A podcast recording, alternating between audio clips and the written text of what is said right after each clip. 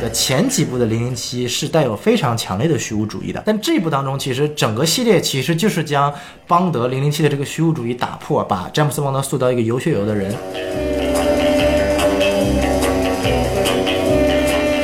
好，欢迎收听新的一集《什么电台》，我是孔老师。我是小宋老师，今天我们两个来录节目啊，没错我们两个已经很久没有录节 目了。没不是我们两个很久没有一起录节目了。对，嗯这么准确的啊，因为当时那个撕票俱乐部，然后那个什么，我们去参加以后啊，对嗯有很多新的这个听众也关注我们，对吧？你们说，哎，那个小宋老师、孔老师在那个撕票俱乐部那期都特别好玩，对吧？哎然后我来关注一下什么电台吧。是然后我们俩再也没有录过节目在 一起。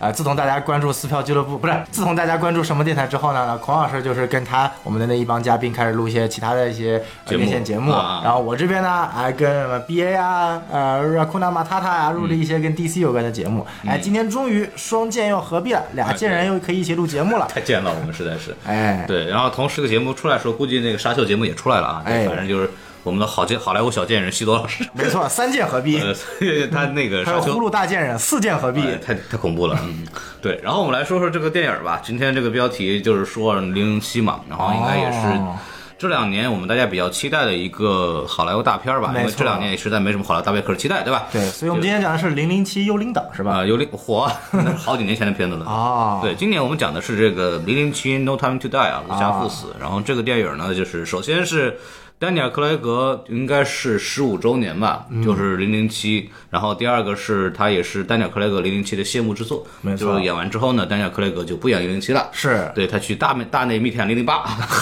接他替不是周去星驰演， 好家伙！他不是去演《Knives Out》的续集了吗？啊、对对，就是正经是他会去演那个《利刃出鞘》的第二季，没错对，呃，对，反正是我们恭喜他终于杀青了啊，终于杀青了。然后这个电影同时呢也是呃。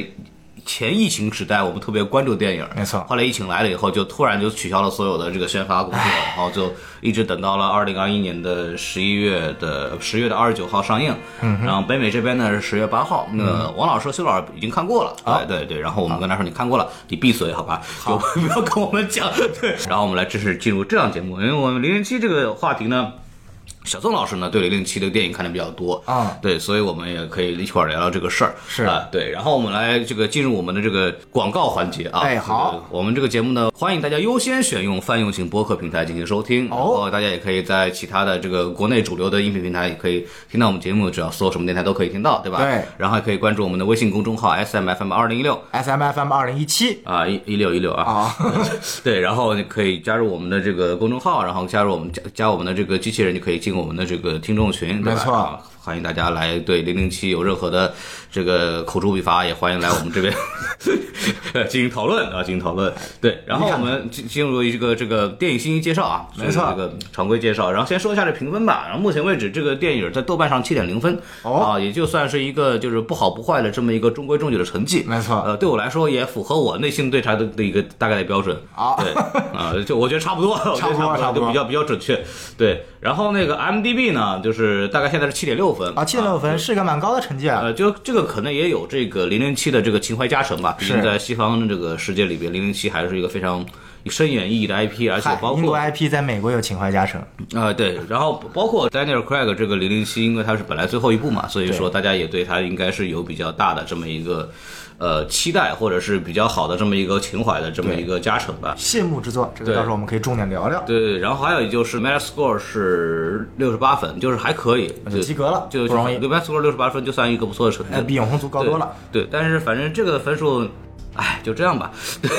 然后我们可以来呃来，等会儿我们可以说我们自个儿评分啊。我们对来下面把那个大概的主创信息给介绍一下。首可以先这个呃，小宋老师来聊聊吧。这个凯瑞永福啊，福凯瑞福永对吧？哎，你看看，那刚刚有人批评过我们在这个娄烨节目里面搞不清楚娄烨拍了什么东西，你看看导演名字都读错了，啊凯来再读一遍，啊凯福瑞永。啊，霍没听说过啊。啊，这个凯瑞福永，大家可能对这个名字不是特别熟， 啊但是我知道其实福瑞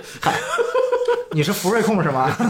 ，motherfucker 哦，那个福 瑞啊，不你好意思你以为是哪个福瑞啊，我以为是福瑞控的福我瑞。的妈太恐怖了你这个哎嗯啊！那如果说孔老师是福瑞控的话，啊？没听说过，嗨不要再强调这个事儿嗯啊，了。好，那我可能就毕竟你什么这个控呢？就毕竟可能自己福瑞比较少，所以所以是福瑞控嘛，啊好对吧嗯？那我是一个福永控。啊，福永嗨，啊 c a r r y Joji Fukunaga 啊啊嗨，嗯其实大家听这个名字会很好奇啊，这是一个。呃，他是有日本血统的导演，啊他的父亲是日裔美国人，母亲是瑞典人。哦好家伙啊，所以所以他这个 buff 叠满了简啊直。是诺博士的，嗨，中德混血，嗯是是是，所以说凯瑞·福永是一个非常新晋的一个日裔美国的一个导演。嗯那他其实并不被大家所熟知，因为他在电影领域没有太多的发展，可能比较大家津津乐道的一部是《无尽之兽》。啊，这个嗯哦没听说过嗨对不起呃，这个是由我们的 Bloodsport 这个演员演的哦，啊，他所又以是谁？这个孔老 师对不起啊，错了，对不起，谢罪谢罪。 没事没事，这不重要，重要的是他其实最重要的领域是在电视剧领域。那他的两部电视剧我都看过，就比较火的。第一部大家可能比较熟悉，是 H HBO 出品的啊，HBO 出品必属精品的侦探 True Detective。哦，啊，曾经豆瓣上影评有句话说，如果我们现在所熟知的优良的美剧，像包括《权力的游戏》啊、《纸牌屋》啊，还有相对于那个《Breaking Bad》，哎啊，这个叫什么来着？《Breaking Bad》呃绝绝命命毒毒师。那如果这些属于最上乘的通俗文学的话，那么侦探可以说是被誉为一部严肃文学。哦啊，这也看起来是不并不是一部传统的类型的侦探的一个呃像福尔摩斯一样的解谜片，嗯，它其实是背后有非常强的文学和呃导演想要表达的这个精神元素在里面的。哦当然，这个不能多说太多，不然容易剧透，所以说大家可以去看一看。那男主呢啊、Matthew McConaughey 哦啊，这个哟表演深度大家知道知道了啊，嗯啊，当然侦探有现在已经出了嗯嗯 哼，就靠着十分钟的嗯哼片段完爆了小李子的奥斯卡奖。 当然，侦探出了三季啊，我个人建议比较看一下第一季，哎第三季可能质量还不错，但是就有下滑。嗯，而另外一部其实比较小众的是由 Netflix 在三年前吧，那时候我还在美国出品的一部，呃 你，在美国出品的，我在美国的时候，哎，啊看到的一部电看到了电视一剧部啊，嗯电视剧，他出品的电视剧叫呃《疯子 Maniac 哦》，是由 Emma Stone 哦和 Jonah Hill 主演的哎，呦是一部非常非常怪异的剧，讲的是一群有心理疾病的人。我其实有点忘记嗯了，但是印象最深的是它的美术风格和它特别怪诞的设定，嗯就是他一群疯子接受心理治疗，他是会把你去模拟投射到某一个具象的环境当中，啊让你在这个环境当中受到某种治疗来缓解你的心理痛苦。嗯其实它，但是它这部呃剧集当中的很多的艺术的这种美术风格呀，包括这种实验室的怪诞风格啊，其实延续到《零零七：无暇父子》这部电影当嗯中，就是我们可以看到在那个岛上非常奇怪的这个这个呃穿着鱿鱼鱿鱼游戏里对对，面对我也觉得那个很像，贼离谱啊。 对，太离谱了，就穿着鱿鱼游戏衣服的那个各种呃实验人员啊啊啊，，贼离谱。 对，所以说啊、当然凯瑞·福永在这部电影当中也是一个，呃就是说临时上阵的，有点类嗯似于闪电侠这种设定。原来这部电影的导演是 Daniel Boyle，嗯，啊，非常有名的一个英国导演，导演了我们的《猜火车》两部曲啊，文艺青年最爱的《猜火车》，嗯对然后包括、呃、Steve Jobs 啊啊，那个这部、呃乔布斯的传记电影，但是后来由于剧本的分歧啊，这个见怪不怪了啊，永远都是剧本分歧，所啊以退出了。剧本分析的意思就是我嫌它太烂了，我不想拍。 是， 但是其实那个 Danny Boyle 其实曾经表达过他是想拍《零零七》的嗯内容的。对，啊，这个是在呃，我跟匡老师应该都看过，是在呃 B 站上面也有一期去年出的，就嗯对本来当时是上映之前要出的《对对零对零七》的纪录片。嗯，讲丹尼尔·克莱格怎么成为零零七的，就相关于这样纪录片。对，没错，没嗯错，所以是后来康成了凯瑞·福永。当然，我们后面也可以聊到这部电影在很多视觉风格，包括角色的设定上，是延续了凯瑞·福永的内容，以及他为什么可以去做到，我个人认为是比较好的一种呃哎呦跟影片主题的搭配的。感觉小宋老师是要夸他啊。哎天哪，对。然后我们把导演说完了，我们这个说一下这个主演，就丹尼尔·克莱格就不讲了。是对对对，就丹尼尔·克莱格，你怎么就不尊重编剧呢？凯瑞·福永是导演，那你就怎么不讲编剧呢？他也是编剧嘛？不是啊，对，我就想说这么说一次嘛。呃，你编剧有好几个人啊，是包括还包括原著作者伊恩·弗莱明，他其实也 还在那个编剧的行列里边去啊啊，当然更多是挂个名吧， 对更对多对，是这样子的一哎个。人都不见了吧？对对对，呃说说回来，就是说回来，这个这个丹尼尔·克莱格这个演员，对吧？这个我跟他是有这个什么渊源的，我采访过他两次。 哦，对对对，就是就面对面采访过一次，然后那个这两天在网上采访过一次。啊，所以说你身上现在也有那个纳米病毒了。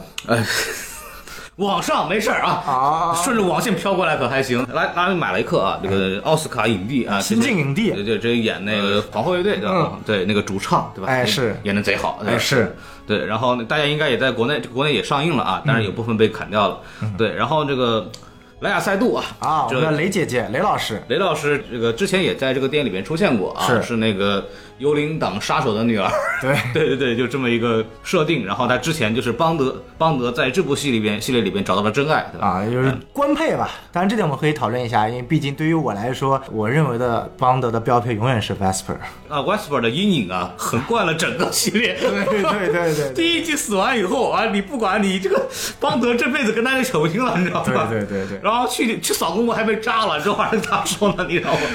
哎呀，我操！对，反反正就是，嗯，呃，雷姐在里边依然很漂亮啊，是在很漂亮。然后这个雷姐呢，就是虽然胖了一点吧，但是呃韵味还是很好的。 嗯，但是她不是影片中最漂亮的。啊，这这影片中最惊艳的呢，就无疑就是安娜德阿玛斯啊，哎，孔老师的梦想女神。我我也是见过她一次的。哎，大家也还记得有那个我们之前做过《利刃出鞘》的这个电影儿，嗯然后当时就是背景就是我从美国刚回来，就是去采访他们去了。对，然后哦所以说当时是不是因为你采访了安娜德阿玛斯，然后跟她说，嗯，你应该多跟你的搭档丹尼尔·克雷格多演几部戏，所以她参演了这部《零零七》。啊，我倒希望是啊如此。我这哦，个哦感谢孔老师，让我们今天能够在《零零七》的电影中看到安娜德阿玛斯啊，对记得多给我们打赏。呃， 好家伙，安娜达玛斯就真的就是好看啊，真的是好看。哎，最近也是在好莱坞风生水起的一位，就是古巴裔的这样的一个演员。你看，就词穷的人夸人只能说好看。你像我，一头乌黑的长发，啊纤细的双腿，高翘的高跟鞋，嗯俏皮的红唇，抿着一口马提尼，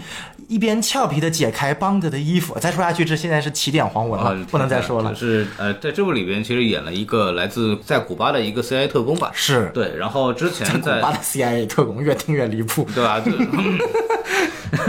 之前在那个最有名的应该在二在那个《银闪二零四九》里边演那个 AI 的这么一个人就把它工当智能助手，哎对 对对对，可以这么说我吧。第一次接触到安娜德阿玛斯还是在二零一四年还是一五年的一部电影，那时候我还也在美国，然后找资源看叫《War Dogs 哦》战争战之狗狗，是由那个新版神奇四侠的那个演员，名字我叫，就是也是暴力鼓手的男主和 John Hill 演的一个关于贩卖军火军火材料的这样的一个传记片，然后安娜德阿玛斯演了男主的应该是情人吧还是女友，有点忘了。啊！但是那次我第一次看到，当时就是可以说是我入股安娜是比较早的，啊也是非常欣喜看到自己曾经入股的女主，现在变成了全球大火的女演员了，这里为大本惋惜一秒。啊，对，他跟大伟分手了，嗯，啊，是是是，你说大本抱抱着这么好的不要，你去要你老搭档，这个 也，哎也，J Lo 挺好的啊，挺好的啊，挺好挺好的嗯。他虽然看上去还比较年轻嘛，在这个电影里面演了一个傻白甜的角色，但现在却年龄已经三十二岁了啊，你真看不出来，反正。但是嗯还是比你小就嘛哦近距离看，还是能看出岁月的痕迹的，只是大家没有在那个线下看到过的 真人。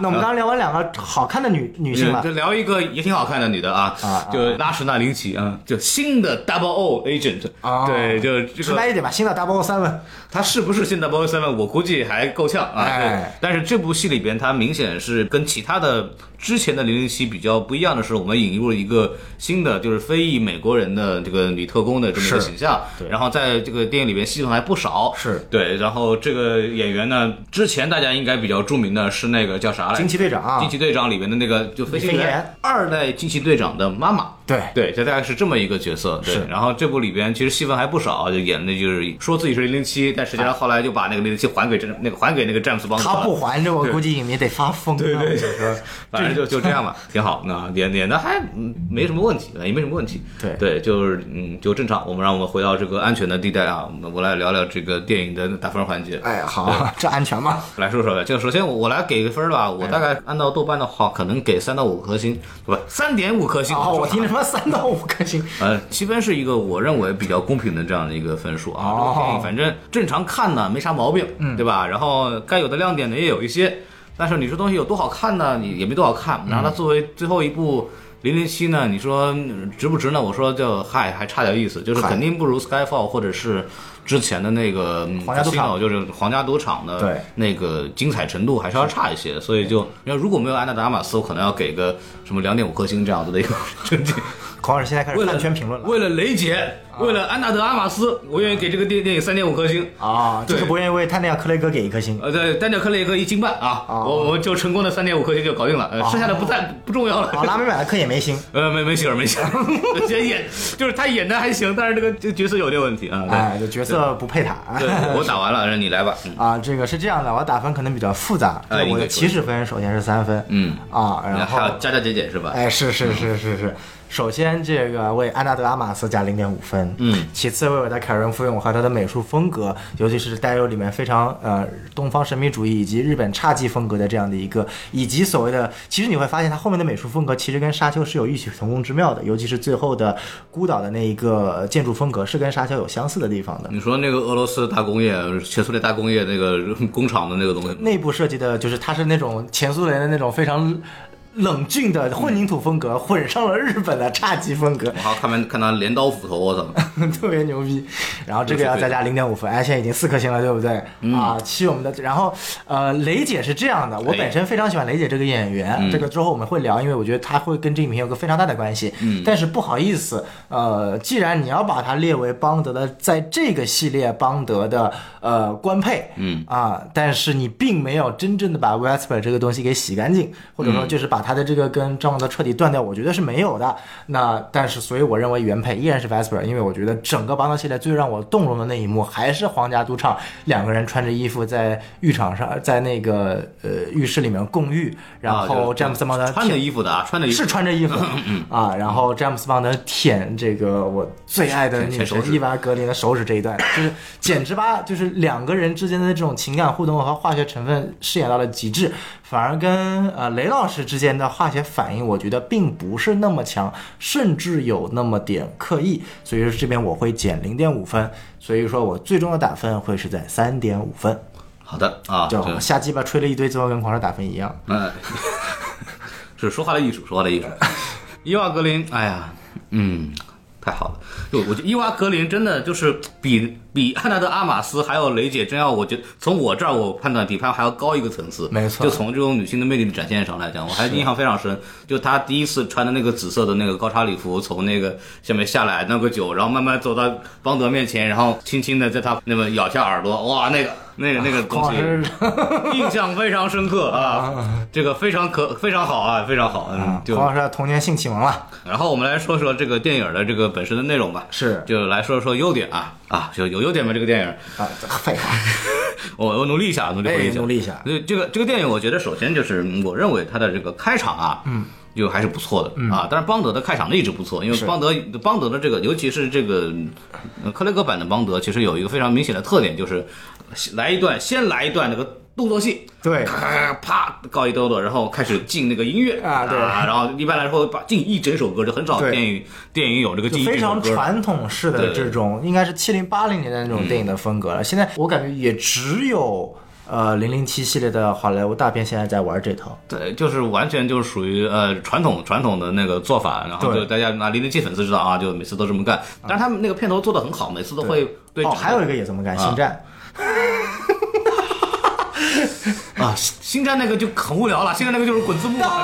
当当当当当当当当当当当。哎呀，就 DNA 动起来了，就滚字幕嘛。星战就很无聊了。是是。像零零七呢，一般来说它还会设计一个很不错的片头，对，然后把那个视觉元素跟它整个电影的这个剧情走向，包括人物命运做一个这样的一个结合。提前剧透。对对，就大家哦我想到了，《碟中谍》也是这样啊，应该是学零都都老牌的。对对对对对，然后。大家喜欢邦德的，反正就知道；不喜欢的，反正也就忍忍就过去了。对，但说实在话，真的是每个片头都捧出了一首全球大热火的歌，从《Skyfall》开始，同名的阿黛尔的歌，到《Riding on the Wall》，嗯，然后再到这首这个《No Time to Die》啊，《碧梨》这首歌，我觉得是相当契合的。就是，但是我还是印象中还是《Skyfall》那首歌，没办法， 那个那个太神了，那个太神了，那个电影各方面都很神。对，说说回来，就是呃，开场的动作戏，就是他们那个，就是他跟雷姐之间的那种那个故事啊，就非常不错。然后我觉得那个那个设计还是非常好的，我是甚至认为它可能是全片最让我觉得哎设计的有点意思的动作戏，包括他到肉，包括他那个什么突然窜到那个石头后面躲那个玛莎拉蒂，对吧？ 对，就是那那些设计的都还不错，而且包括那个。那个一飞十米的骑摩托车，噔噔噔，啊，对，那个上去了，啊，实拍非常牛逼，蹭蹭蹭上去了。然后那个当时实拍的，而且那个片场那个人家那个戴头盔的，后来给 P 掉了嘛，就是嗯在后面后期的时候，就那个真的是就是体现出零零七的一个特点嘛，就是我们的动作戏尽量实拍，而且每次都能展现出一些高难度的一些动作戏设计。没错，对，这这个是非常零零七传统，并且也做的很好的地方。没错， 往后动作戏急转直下。基本上就是各种 shaky cam。就没什么看头。最后可能还有一点点就是那个什么，最后那一部分一路往上走，那个长镜头跟着就打、啊那，但那个东西也玩的很多了，也没什么意思了。我记对得 就感觉有点致敬，也不叫致敬吧，就是很像那个《极寒杀手》那一段，查理斯·塞隆也是在楼梯上一堆面对这个，我记得也是俄罗斯反派吧，反正就是类似的这种，人均俄罗斯，对，你看都是俄罗斯，为什么黑寡妇没有进来？嗨，这不死了吗？说回来，说回来啊，对，然后那反正就就呃，开场的惊艳程度比后面要好一些。然后因为刚刚小宋还说这个片子没有必要 IMAX 看，那这个片子本身是 IMAX 摄影机拍的， 是，对对，然后也有那动作戏也基本上是全画幅，嗯，然后我大概我还挑了买了一个特别好的位置，就在第七排左右，正正好你眼眶能把这个屏幕框住的那个、哦那个地方，然后。你在那个角度看那个开场戏，我觉得还是很过瘾还是很的好，对就包括他拿石头咔荡荡下去那一下，这些我在很我在很早之前，嗯就是在还没有预告片的时候，环球给我看过，工作相关吧，就开了个会，然后是我就内部看了一下，然后我当时就对那个他那个开摩托车那个，还有那个荡秋千那个，我觉得印象极其深刻。极其深刻然后我当时就，我当时在会议室里面就，我、操， 就就出来了。然后我就一直在等这个东西啊，一直在，然后然后我这个我操给环球的工作人员留下了深刻的印象。 然后在那个 MX 大荧幕上看还是很过瘾的啊，。从此环球影城那个零零七主题这个游乐园里面，然后放了这么一个片段的时候，外面会有个画外音叫“我我操！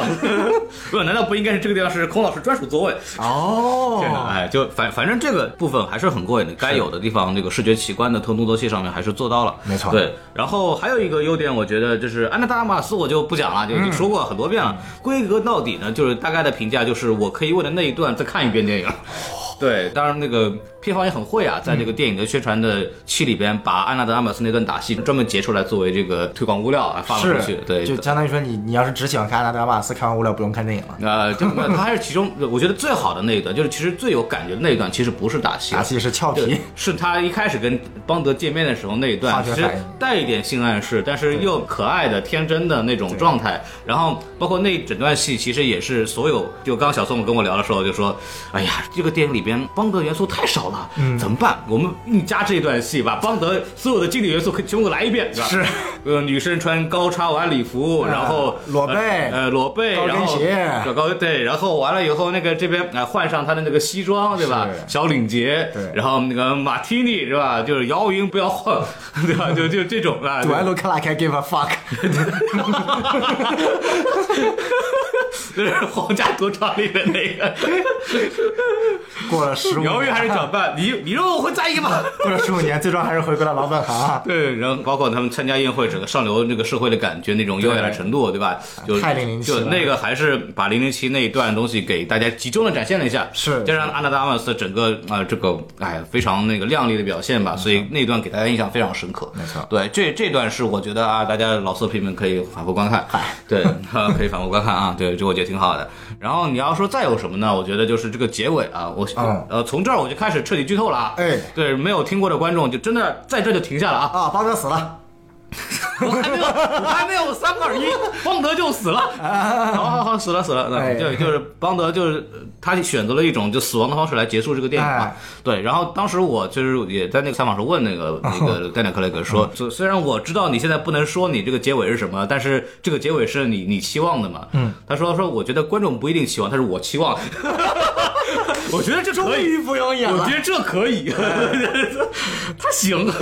这钱赚够然了，后，然后我当时就啊， 懂了，懂了，懂了。对，我所以所以我觉得就是呃，这个结尾也是我觉得就是挺好的，而且他所谓为了为爱而死这一版邦德，Daniel Craig 这版邦德其实非常典型的特征是，他比以前要有更多的连续性，虽然中间也有一些走歪的地方啊，对，但整大大路线就是从那个 Westbrook 的这段爱情开对始，对对然后慢慢的他要找寻自己的这个存在的意义，然后最终就是这个戏是终于回归家庭，就是他有了。呃，女儿，然后他有了他爱的所谓的这种妻子这妻哎子，对，真爱然后对就带着家人对他的爱，带着这个守护家嗯庭的这样的一个愿望，然后他最终离开了大家。我觉得这个人物就比较完整嘛。是就比如说因为零过去的零零七其实是单元剧类型的，就是基本上一部一部之间没有太多的关系，然后每部换一部女主，然后女主跟女主也没什么关系，然后哎唯一变化的可能唯一不变的就是那个 M 一般是不变的、m 的秘书也是不变的，嗯对 Q 也是不变哎的，就是那对个小的那个小团体是不变的，对然后而且换帽子都不 变啊，除非那个演员不想演了，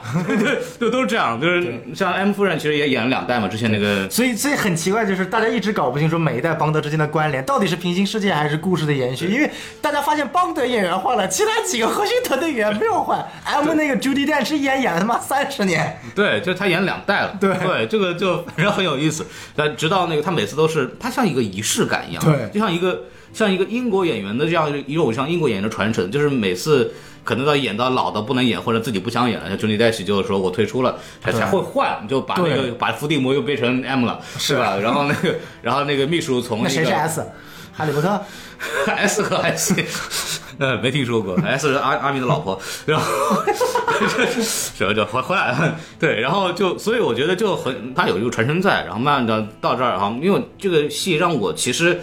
触动的点反而不是那个邦德死，因为邦德死我已经被剧透了。嗯，因为我采访，然后然后我这个采访特别临时，我那个同事说，那个明天早上八点钟，那个丹尼尔·克雷格采访，呃，五分钟，嗯，不能提邦德之然死后。他没有这么说，嗯他是在我采访之前那个晚上，把这个剧情原原本本全部讲了一遍。 那时候我在电视上没看，你知道吗？我就没看，因为我那个我那个是当时是救火，就当时是江湖救火那种，就是让让帮忙的。所以说，做从事相关工作也有不好的一对面，对，就容易太被惨剧了透。对，就是他他第二天你就踩单 a 克 i 格，然后这个时间是就是那天早上八点钟，然后我是在那天的凌晨十二点，就是零点的时候知道这个消息的。哦然后说来你那个准备一下啊，提纲自个儿写五分钟，丹尼尔克雷格采访。然后说啊这个片儿我没看过，没事，我给你全讲一遍。然后说啊丹尼尔克雷格那个角色 死了，我知道他不演了，但你让他死了。啊对对，然后我说，哎，我操，然后然后把这个讲了一遍，所以所以那个整个的剧情没有给我太多的这种触动，反而是是最后那个邦德去世之后，他们在一块儿不是缅怀嘛，嗯然后最后一句话就是说，那来来，大家工开始工作了，啊就是邦德的那种传奇还在延续，是对通过那些配角的延续在继续延续的，是对这个让我觉得就是啊、还是那个零零七的那个状态呢。因为我并没有等到那个 James Bond will return 那个台词出来， 我就走啊了。那是最后一幕了。我就走了。啊然后，但是就是我们回去工作这句话已经告诉我们了，之后还会有詹姆斯邦德，还是这些人。对，这个是 还好，最后写的不是 James Bond will return to the Avengers，哦， 我 join the Avengers。然后那个那当个。当当当！ 我觉得可以啊，就是我觉得如果等哪一代的那个零零七是那个康伯巴奇的时候，说不定啊，说不定真可 以啊，说不定哦。从平对行宇宙拉过来是吧？对对，奇异博士就是嗯，画圈儿，画画画，对自己从里面出来了。啊，你就是谁啊，就哦那边出来一个福尔摩斯，对对对这边出来一个零零七，把英国所有元素全部融来里面是吧？ 太牛逼了，我就觉哎这得。脑洞说挺大的说回来，说回来，就是我我觉得就是，呃，这种传承的延续性还是让我在这部电影里边处理是比较好的，是啊，处理是比较好的。然后我觉得就主要是这三点吧。嗯，对，拉文马雷克我觉得是个缺点，我们一会儿再说。虽嗯然他演的还不错，对。然后小赵老师有什么优点要说吗？我想想看还有什么你优努力一点下啊？你可以对我说东西进行补充嘛。啊啊！我觉得匡老师说的很完整了啊。好家伙，嗨，这首先第一点啊，这个我觉得最关键的一点是，这部影片至少让我看到了。James Bond 的这一面，或嗯者说也是这个系列，或者丹尼尔·克雷格赋予这个角色的一个比较呃不一样的对，因为纵观我前面几任，前面五任，不管是这个鲍尔，还是这个肖恩嗯康纳利肖恩康纳利，还是那个叫什么布鲁斯南啊、布鲁斯南，对然后还是这个 Timothy Dalton，这五个演员其实说白了，他们演的都是零零七，嗯是一个风流倜傥，然后甚至这部的导演凯瑞·福永针对于第一代肖恩·康纳利演的，直接说这 basically a rapist，就是差不多就是个强奸犯，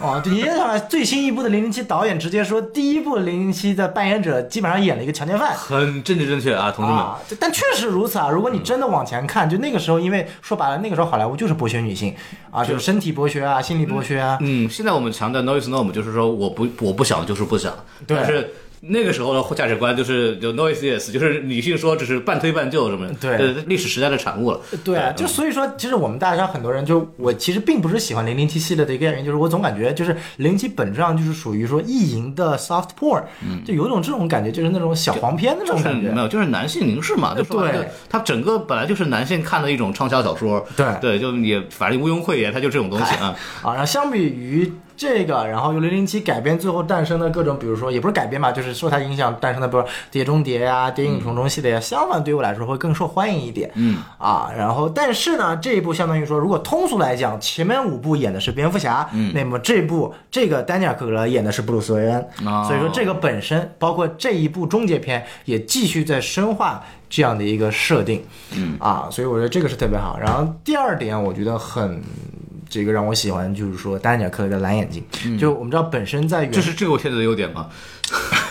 确实是为什么我要讲一下，就是嗯本身在原著当中，零零七的设计就是眼睛是蓝色的，哦，然后包括前面五人演员，当然也有眼睛蓝色，但其实一直没有特别强调，特别强调这一点你，看包括以以至于那个什么，他当时丹尼尔·克雷格被被选为这个零零七，说我们不要金发零零七，对啊不要然后蓝眼007蓝眼睛蓝眼睛好像没人在乎这个事儿，对，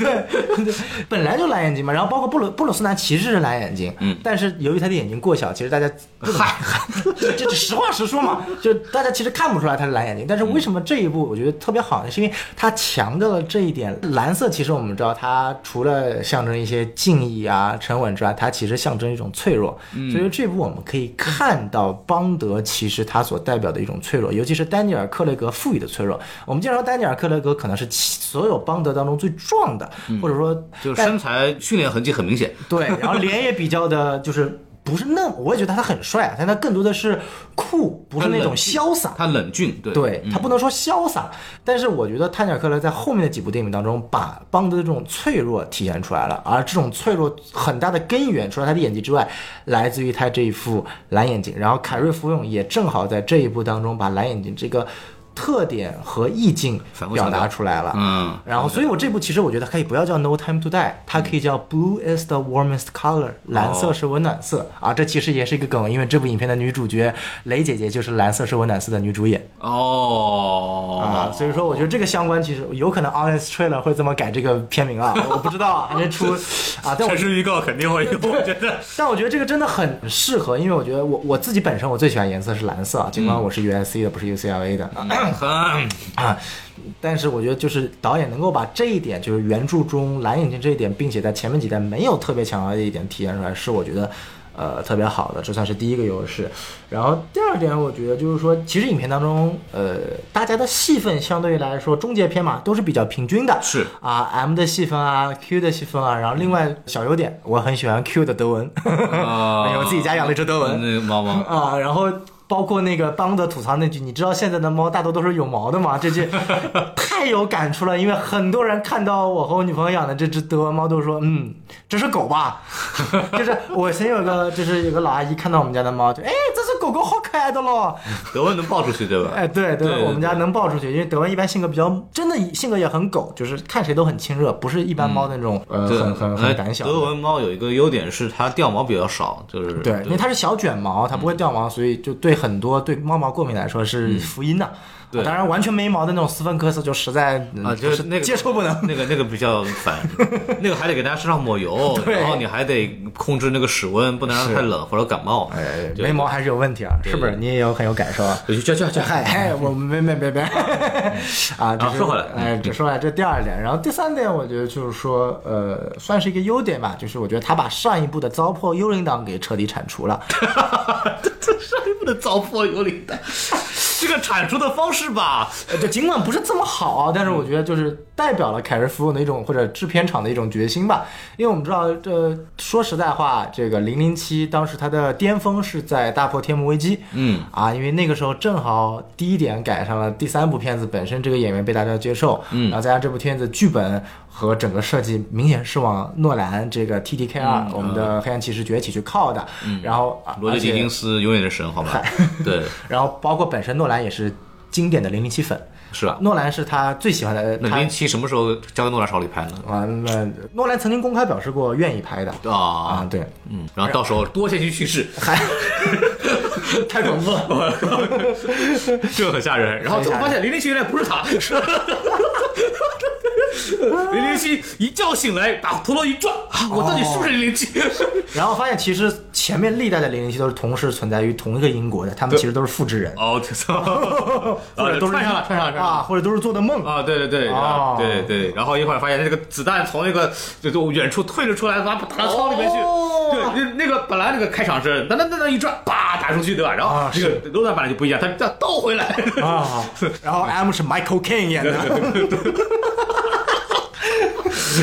啊，一要素过多啊，要素过多回来啊，吧我说回来这个，然后另外包括呃那个时候正好又赶上呃伦敦奥运会了，嗯啊，正好我们看到这个 救女王救女 王下去了。 这个可以说是梦幻联动嗯啊，所以导致那一部的不管从口碑和票房都达到了双收，那部我觉得全球票房超过十个亿了。嗯，啊，然后在之后就是有个趣事，就是说大家想拍续集，然后又嗯请导演萨姆门德斯回来，然后萨姆门德斯其实一开始不想回来，哎嗯，然后嗯，架不住给太多，哎，这不是演的多，然后关键他回来回来没剧本啊，实在想不出来拍什么了。对然后我们知道一般这种呃角色他都有一个最终反派嘛，是嗯像蝙蝠侠是小丑，福尔摩斯是 Moriarty，、对啊，那么零零七系列的最终反派其实是幽灵党的这个组织的首领，嗯啊 b o f e l d 嗯就是然后布洛菲嗯对这个幽灵党原著我不知道，但是在他之前的系列的零零七有登场过啊包括其实零零七的第一部反派诺博士也是幽灵党的成员之一啊，啊，这个设定就有点类似于现在我们所说的共济会啊，然后光照会啊，他是猫负头鹰法庭啊，哎，对对对对，有点类似的。没什么区别吧，就那种东西。对他，他手下包括什么啊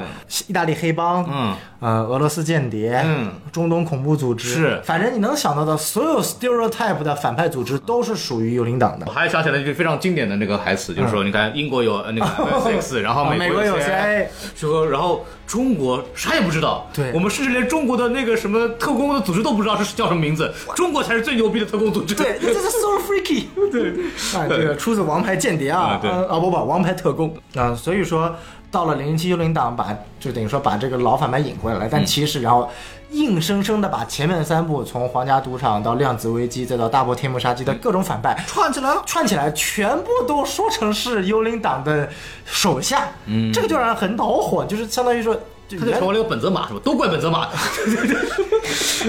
没想狂来看球啊啊！呃这个，但这这有点像什么？就是就有点像 DCU，原来没想做宇宙，然后硬生生把它掰成一个宇宙啊 嗯啊，就很讨厌。所以说，幽灵党等于说呃完全扑街嘛，就扑到了量子危机的那个地步了。然后所以说这部想力挽狂澜，怎么说啊？就是啊去他妈幽灵党，幽灵党全部死光光啊！然后就设计出来拉米马雷克这个反派。 尽管这个是是尽管反派设计也很很差啊，这个我们优缺点来讲，所以我觉得反正这三点是我觉得可能会比较好一点。这小宋老师真的非常努力的在挽尊了 啊，真的在挽尊，已经开始从缺点里面找优点了。你看看， 这我觉得嗯不容易，不容易，不容易。牛逼牛逼，好吧，这个这个哎高情商啊，高情商打到公屏上啊。总体来说，就是怎么说呢？我觉得这部电影它之所以给我们感觉它的它还在一个及格分以上，我觉得就是各方面来讲，就是该有的元素都有到了，然后没太大问题嗯哦逻辑上也没有什么很严重的问题，然后基本上那个。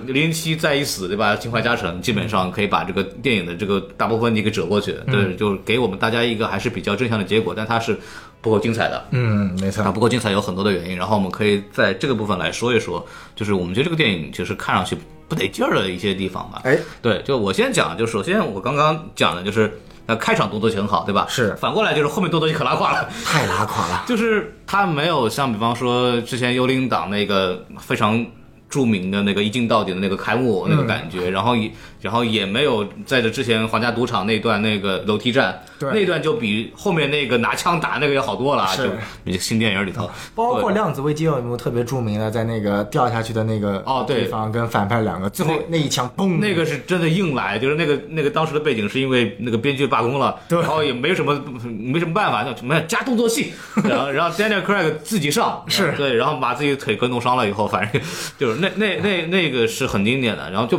那每零零七每次一般都会有这么一个动作戏嘛，然后嗯这次是把这个精彩的地方放到前头了，就在躲那个什么幽灵党的追杀的这个部分，对然后那边还加加了一段百岁山的那个广告啊，哦是吗？两个人不不开玩笑，就、哦哦就是那个景甜那个广告风格嘛，就是两个人，就一男一女在里边那个车里边坐着，然后在一个欧洲大城堡面前，哦然后就哎一个大远景在那慢 悠悠的开着车，哦，这个水中贵族，今天百岁寒。就就老百岁山了那个画面，我当当时时大家以为我们今天接接广告了，定制节目。我我特别希望有这么一个节目，白翠山打钱好吧？ 对，然后就就我看的时候特别出奇，哎，白翠山来了， 就就很好玩。白翠山这个真的让我非常出戏啊，反正就是， 就我看的时候就有点懵，但是他那个画面很唯美，然后两个人就是度假，然后最后一追杀戏那开头都很好，但是后面呢就是反正没有动作戏上没有。就没有任何的亮点，可以这么讲，就没有任何一个设计，包括镜头也好，包括动作也好，都没有让我觉得很哎有新意的地方，这让我觉得很可惜。就是开场对我来说。呃，我是满足的，因为很多人跟我讲说这个片子还不错，然后我也是抱着有一定的期待去的。这个开场让我觉得啊，还哎，我这个 IMAX 票买的还比较值啊，九块九啊，呃又回去买的。是那个万达 APP 上吗？对对对对对哎呀，对我操！对就错过了。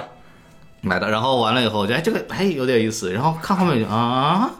就没有那个，就我对动作戏很关注，我就觉得这个戏没有达到我的要求，嗯这个让我非觉得非常遗憾，尤其是这个是呃詹姆斯邦德的这个零零七谢幕作谢幕作品，所以我觉得这个就很可惜，这让我觉得就对这个电影非常不满意。对，然后包括那个什么反派啊，这个之前那个我也那个同事采访了拉米马雷克啊，嗯哦然后就问他说你在准备这个角色的时候有没有参考过之前零零七的反派？嗯，他说这个倒没有，但是我有，因为我特别喜欢那个安东尼·霍普金斯，啊然后我特别喜欢看他在《沉默的羔羊》里的表演。啊，哈尼拔对，然后他对说汉尼拔给人带来的那种就是不确定感，那种给人那种不安感，嗯对就是你永远不知道他下一步在干什么，但他又保持那种很优雅的那个状态。是，但是那种东西是我在这部《零零七》里面特别想呈现的一种感觉，嗯仅从他有限的发挥空间里面，我们能看到他已经在努力的完成了。 对，这个我觉得不能怪他，得怪镜头。因为比如说像在《沉默的羔羊》里面，为什么它那么有威慑力？本身它的镜头设计很有意思。嗯，它包括你很著名那段，其实它是对着镜头讲的那一段，他的眼神、他的语言设计、停顿，包括他的整个面部表情是有专门设计过的。嗯对然后这部电影当中，所有打给拉米马克的镜头，就算给到 close up 特写，一定都是四十五度角拍过去的。嗯重点好像不是在拍他的脸，是在拍他脸上的伤疤，呃不是拍他正面的这个。但是好的。点是它有很多俯拍镜头啊呃仰对仰仰拍拍仰拍镜镜头对仰拍镜头，所以说它把那个人物的压迫感还是还是去做出来了。但是搭配他的那个表演的控制，我觉得就是气场还是有一点的，对。但是这个反派吧，就有点莫名其妙，就是他变成了一个我们其实最不想看到的，就是你杀我全家，所以我杀你全家。同时，我要杀了世界所有人。对，就没没什么意思，呃就就又是一个就是要杀光全世界人的这么一个一个一个反派吧。我觉得就设计上没有什么新意，也没什么亮点，包括他最后跟零零七对峙，我也没清楚他们俩在对对啥，就就有什么可对的这俩， 对，就就弄了半天就是就是我自己过不痛快，你们全得死，对吧？然后零零七说，你看我我过得也不痛快，但是我你看我坚强的活着，你看我我家庭，对吧？然后那哪里马雷克我说，那你有那个雷姐对吧？我喜欢她，我她不跟我。 所以你得把它留下来，女儿我可以给你。对，这这反正就挺莫名其妙的，就感觉就是一个，比如也是一个缺爱，然后带着复仇心的这个男孩子，对吧？你对。但他跟零零七也没有那么的对应，就是理念上好像也没有那么的对应。对就包括我们对零零七，零零七为什么他选择善良，是因为比方他心中有爱，嗯，还有他心中有爱国心，对吧？嗨然后这个拉米马雷克就是他选的这个样子，好像我没有感觉他跟零零七的这种价值观有明显的对立的，或者是那种或者一体两面也没有存在。嗯，他好像在试图去做小丑和那个 蝙蝠侠那种感觉，但实际是上是他们两个冲突理念并没有得到充分的展现。没错然后用的也是非常朴素的一些就是价值观的所谓的冲突，然后这个当然感觉就是很可惜，包括他们两个后面的对话，《黑暗骑士》里头，对吧？那个没有差办法远了，没有就办法比没法没有办去比法。他们想好像想做出那种压迫感来，就技术也到位了，演员也到位了，对吧？但是就是还是那没句用。话，剧本功底太差。对，就是整个台词的这个东西没有把这个他两个人物之间真正的冲突点给体现出来。就你杀我，我杀你这个事儿就已经演了好几千年了，你不要不要给我再来这个东西了。就 我觉得这个就就草率了。他作为一个剧本，他草率，他好像。想给呃零零七的立身之本做一个叫呈现，就是说零零七这个系列零零七，我们到底为了什么而战？就我们为了爱，对吧？对然后完了以后，这个拉米马莱克，但是拉米马莱克这个角色，包括之前的前面的角色都没有特别的那个什么，呃，反而是《天幕危机》里边那个、那个反派说你是你是为了忠诚，你是为了英国，嗯，对吧？然后我这边是英国背叛了我，安夫人背叛了我，所以我选择这，这个有。 对这个这个，因为他讲的就是他跟 M 之间的关系，或者他跟私人国家恩怨他跟国家之间的关系都都有在里边。包括那个里边零零七在受拷问的时候说，呃我可能还有点爱国心。那个电影里边，Skyfall 里边是把零零七的这部分东西给针锋相对的地方，把他零零七的性格给体现出来。没错这个里边这两个人没有感觉出有什么。非常明显的这种东西。你看伏地魔里边还费了，哈利波特里边还费了很大的精神去塑造伏地魔的前史，然后让大家知道伏地魔是一个缺爱的人，对然后他对爱的力量根本就没有任何的认识，所以哈利波特才是他的克星，然后他们才最终形成了这样一个非常强的这样的一种戏剧关系。但是这里里边就是对马马雷克的塑造没有任何的亮点，我觉得如果我没有看过剧本，但我觉得从单纯剧本层面，或者说导演一开始想的层面，其实是有对立的。从影片中的一些蛛丝马迹可以看到，但是最后执行的不好。就比如说，我认为就是在我一开始看到这个，因为中间有一段詹姆斯邦德和 MGN 交流，就他们以为反派还是为了什么自由啊、恐怖主义啊、统治世界这些理由。然后这时候你你你的观众，他其实那句话就是带着观众去告诉观众，其实反派不是为了这些东西的。但我那个时候想的什么？我我觉得既然是终结篇嘛，可能这部的反派就是他以一个看似要去统治地球、毁灭地球，或者说 whatever 核恐怖的这种一个主题，其实是他最终目的只有邦德这一个人，他想做成一个邦德的 personal 的一个死敌，就真的有点像黑暗骑士和小丑。就是小丑一开始他是恐惧全城，他其实最终目的是为了 corrupt，是为了让蝙蝠侠堕落。其实我觉得他这部这一段的关系我能感觉出来，而且这个核心其实我觉得涉及到人活着的意义，其实还是带有点虚无主义的，就是包括我我个人觉得前几部的零零七是带有非常强烈的虚无主义的，当然除了那部只演了一集的乔治拉扎贝演的女王密使，最后是结婚了，当然结结了婚女主就死了，嗯，但是前面几部就说白了，我是个风流倜傥的特工，我睡女人拯救世界，但我其实无依无靠，我没有任何东西，就是人生是没有意义的。啊，我爱国，我我但但是我就拯救世界呗。他其谁实他妈爱我 呀？嗯，对，就那种对，就是它是有带有这种强烈嗯的虚无主义的和这种自我，但这部当中其实整个系列其实就是将邦德零零七的这个虚无主义打破，把詹姆斯邦德塑造一个有血有肉的人，嗯包括在乎嗯更更在乎一些东西了。对，包括所以这一部他为什么会一开始选择抛弃女主，就是他他最害怕被背叛。嗯啊，这是他给出来的，就是我为什么不念恋很多人，因为我害怕被背叛。其实这是这个非常套路的这种爱情文的这个，但是放在零零七上也也是有道理的。对，因为零零七之前没有这个东西。对，那反派他是什么呢？他是彻彻底底的虚无主义者，包括他设计风格用到了侘寂日本风格这一段，就是他即将体现出来，他是一个极端的虚无和神秘主义者。他就觉得就是说我反正小时候，包括他跟那个女主 Madeline 那段对话，嗯就是小时候父亲母亲死了之后的影响是什么？就是一个我是一个无依无靠的人，我目的一开始是复仇，但是结果。因为因为虚无主义的某种原因，他拯救了 Madeline，、然后我嗯我我本觉得他就是单纯爱上他，我也觉得是单纯爱上他，对对对对对但是当时如果说只是单纯爱上他的话，我觉得就是到了现在这个真实影片剧本这部就完全的俗套了。就是我我根本不想看到一个爱上跟邦德爱上同一个女人的变态反派，我觉得这没有什么意义。嗯我想看到的时候，他就是邦德的死敌，他最终的目的就是让让邦德远离全世界，或者让这个好不容易获得了真情实感的邦德再次没有办法的堕落到虚无主义。他其实说白了就是怎么说呢？就是他他想破坏邦德存在的意义，对，就是包括 Skyfall 其实就是在做这件事。Skyfall 就是说啊，你给你给 MI Six 卖命，你给 M 卖命有什么意义呢？是你看我卖命就是这副这个后果，然后你干嘛要要这么 干呢？你明你也是个很优秀的特工，你完全没有必要这么干。这个他人物就对立就做得很好嘛。对然后这个里边就是。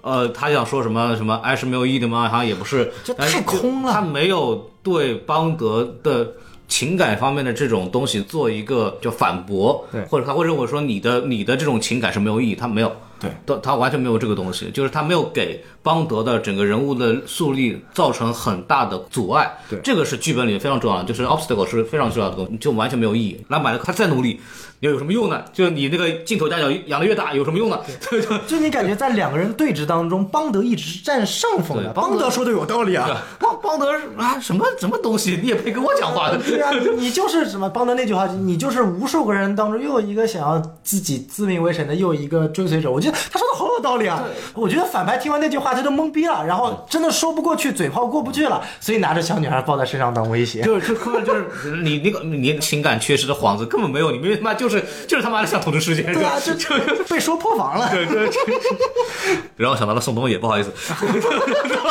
哎这个事情不能聊，这个事情不能聊。 啊，这个我们只能骂宋冬野，对不对？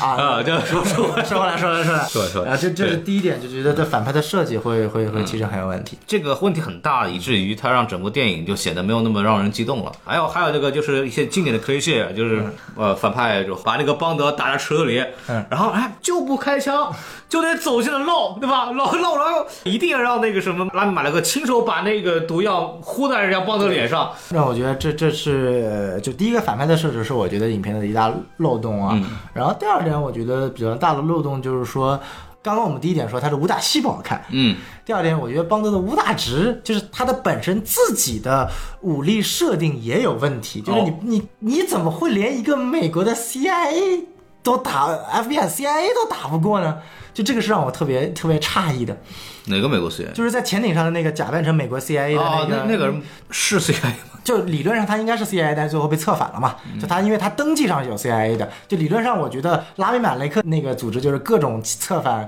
在潜在的各个世界的虚无主义者，因为你发现其实那几个内奸都是虚无主义者，不管是俄罗斯的那个科学家。啊，不仅是个虚无主义者，还是一个种族屠杀者啊，想把西非全部屠杀光、啊。然后这个美国的这个 CIA 一直在笑，就是其实一直在笑，本质上是一种虚无虚无主义的呃体现，就影射小丑嘛。啊嗨嗨，是这样的。所以说这么几点看下来就，嗯，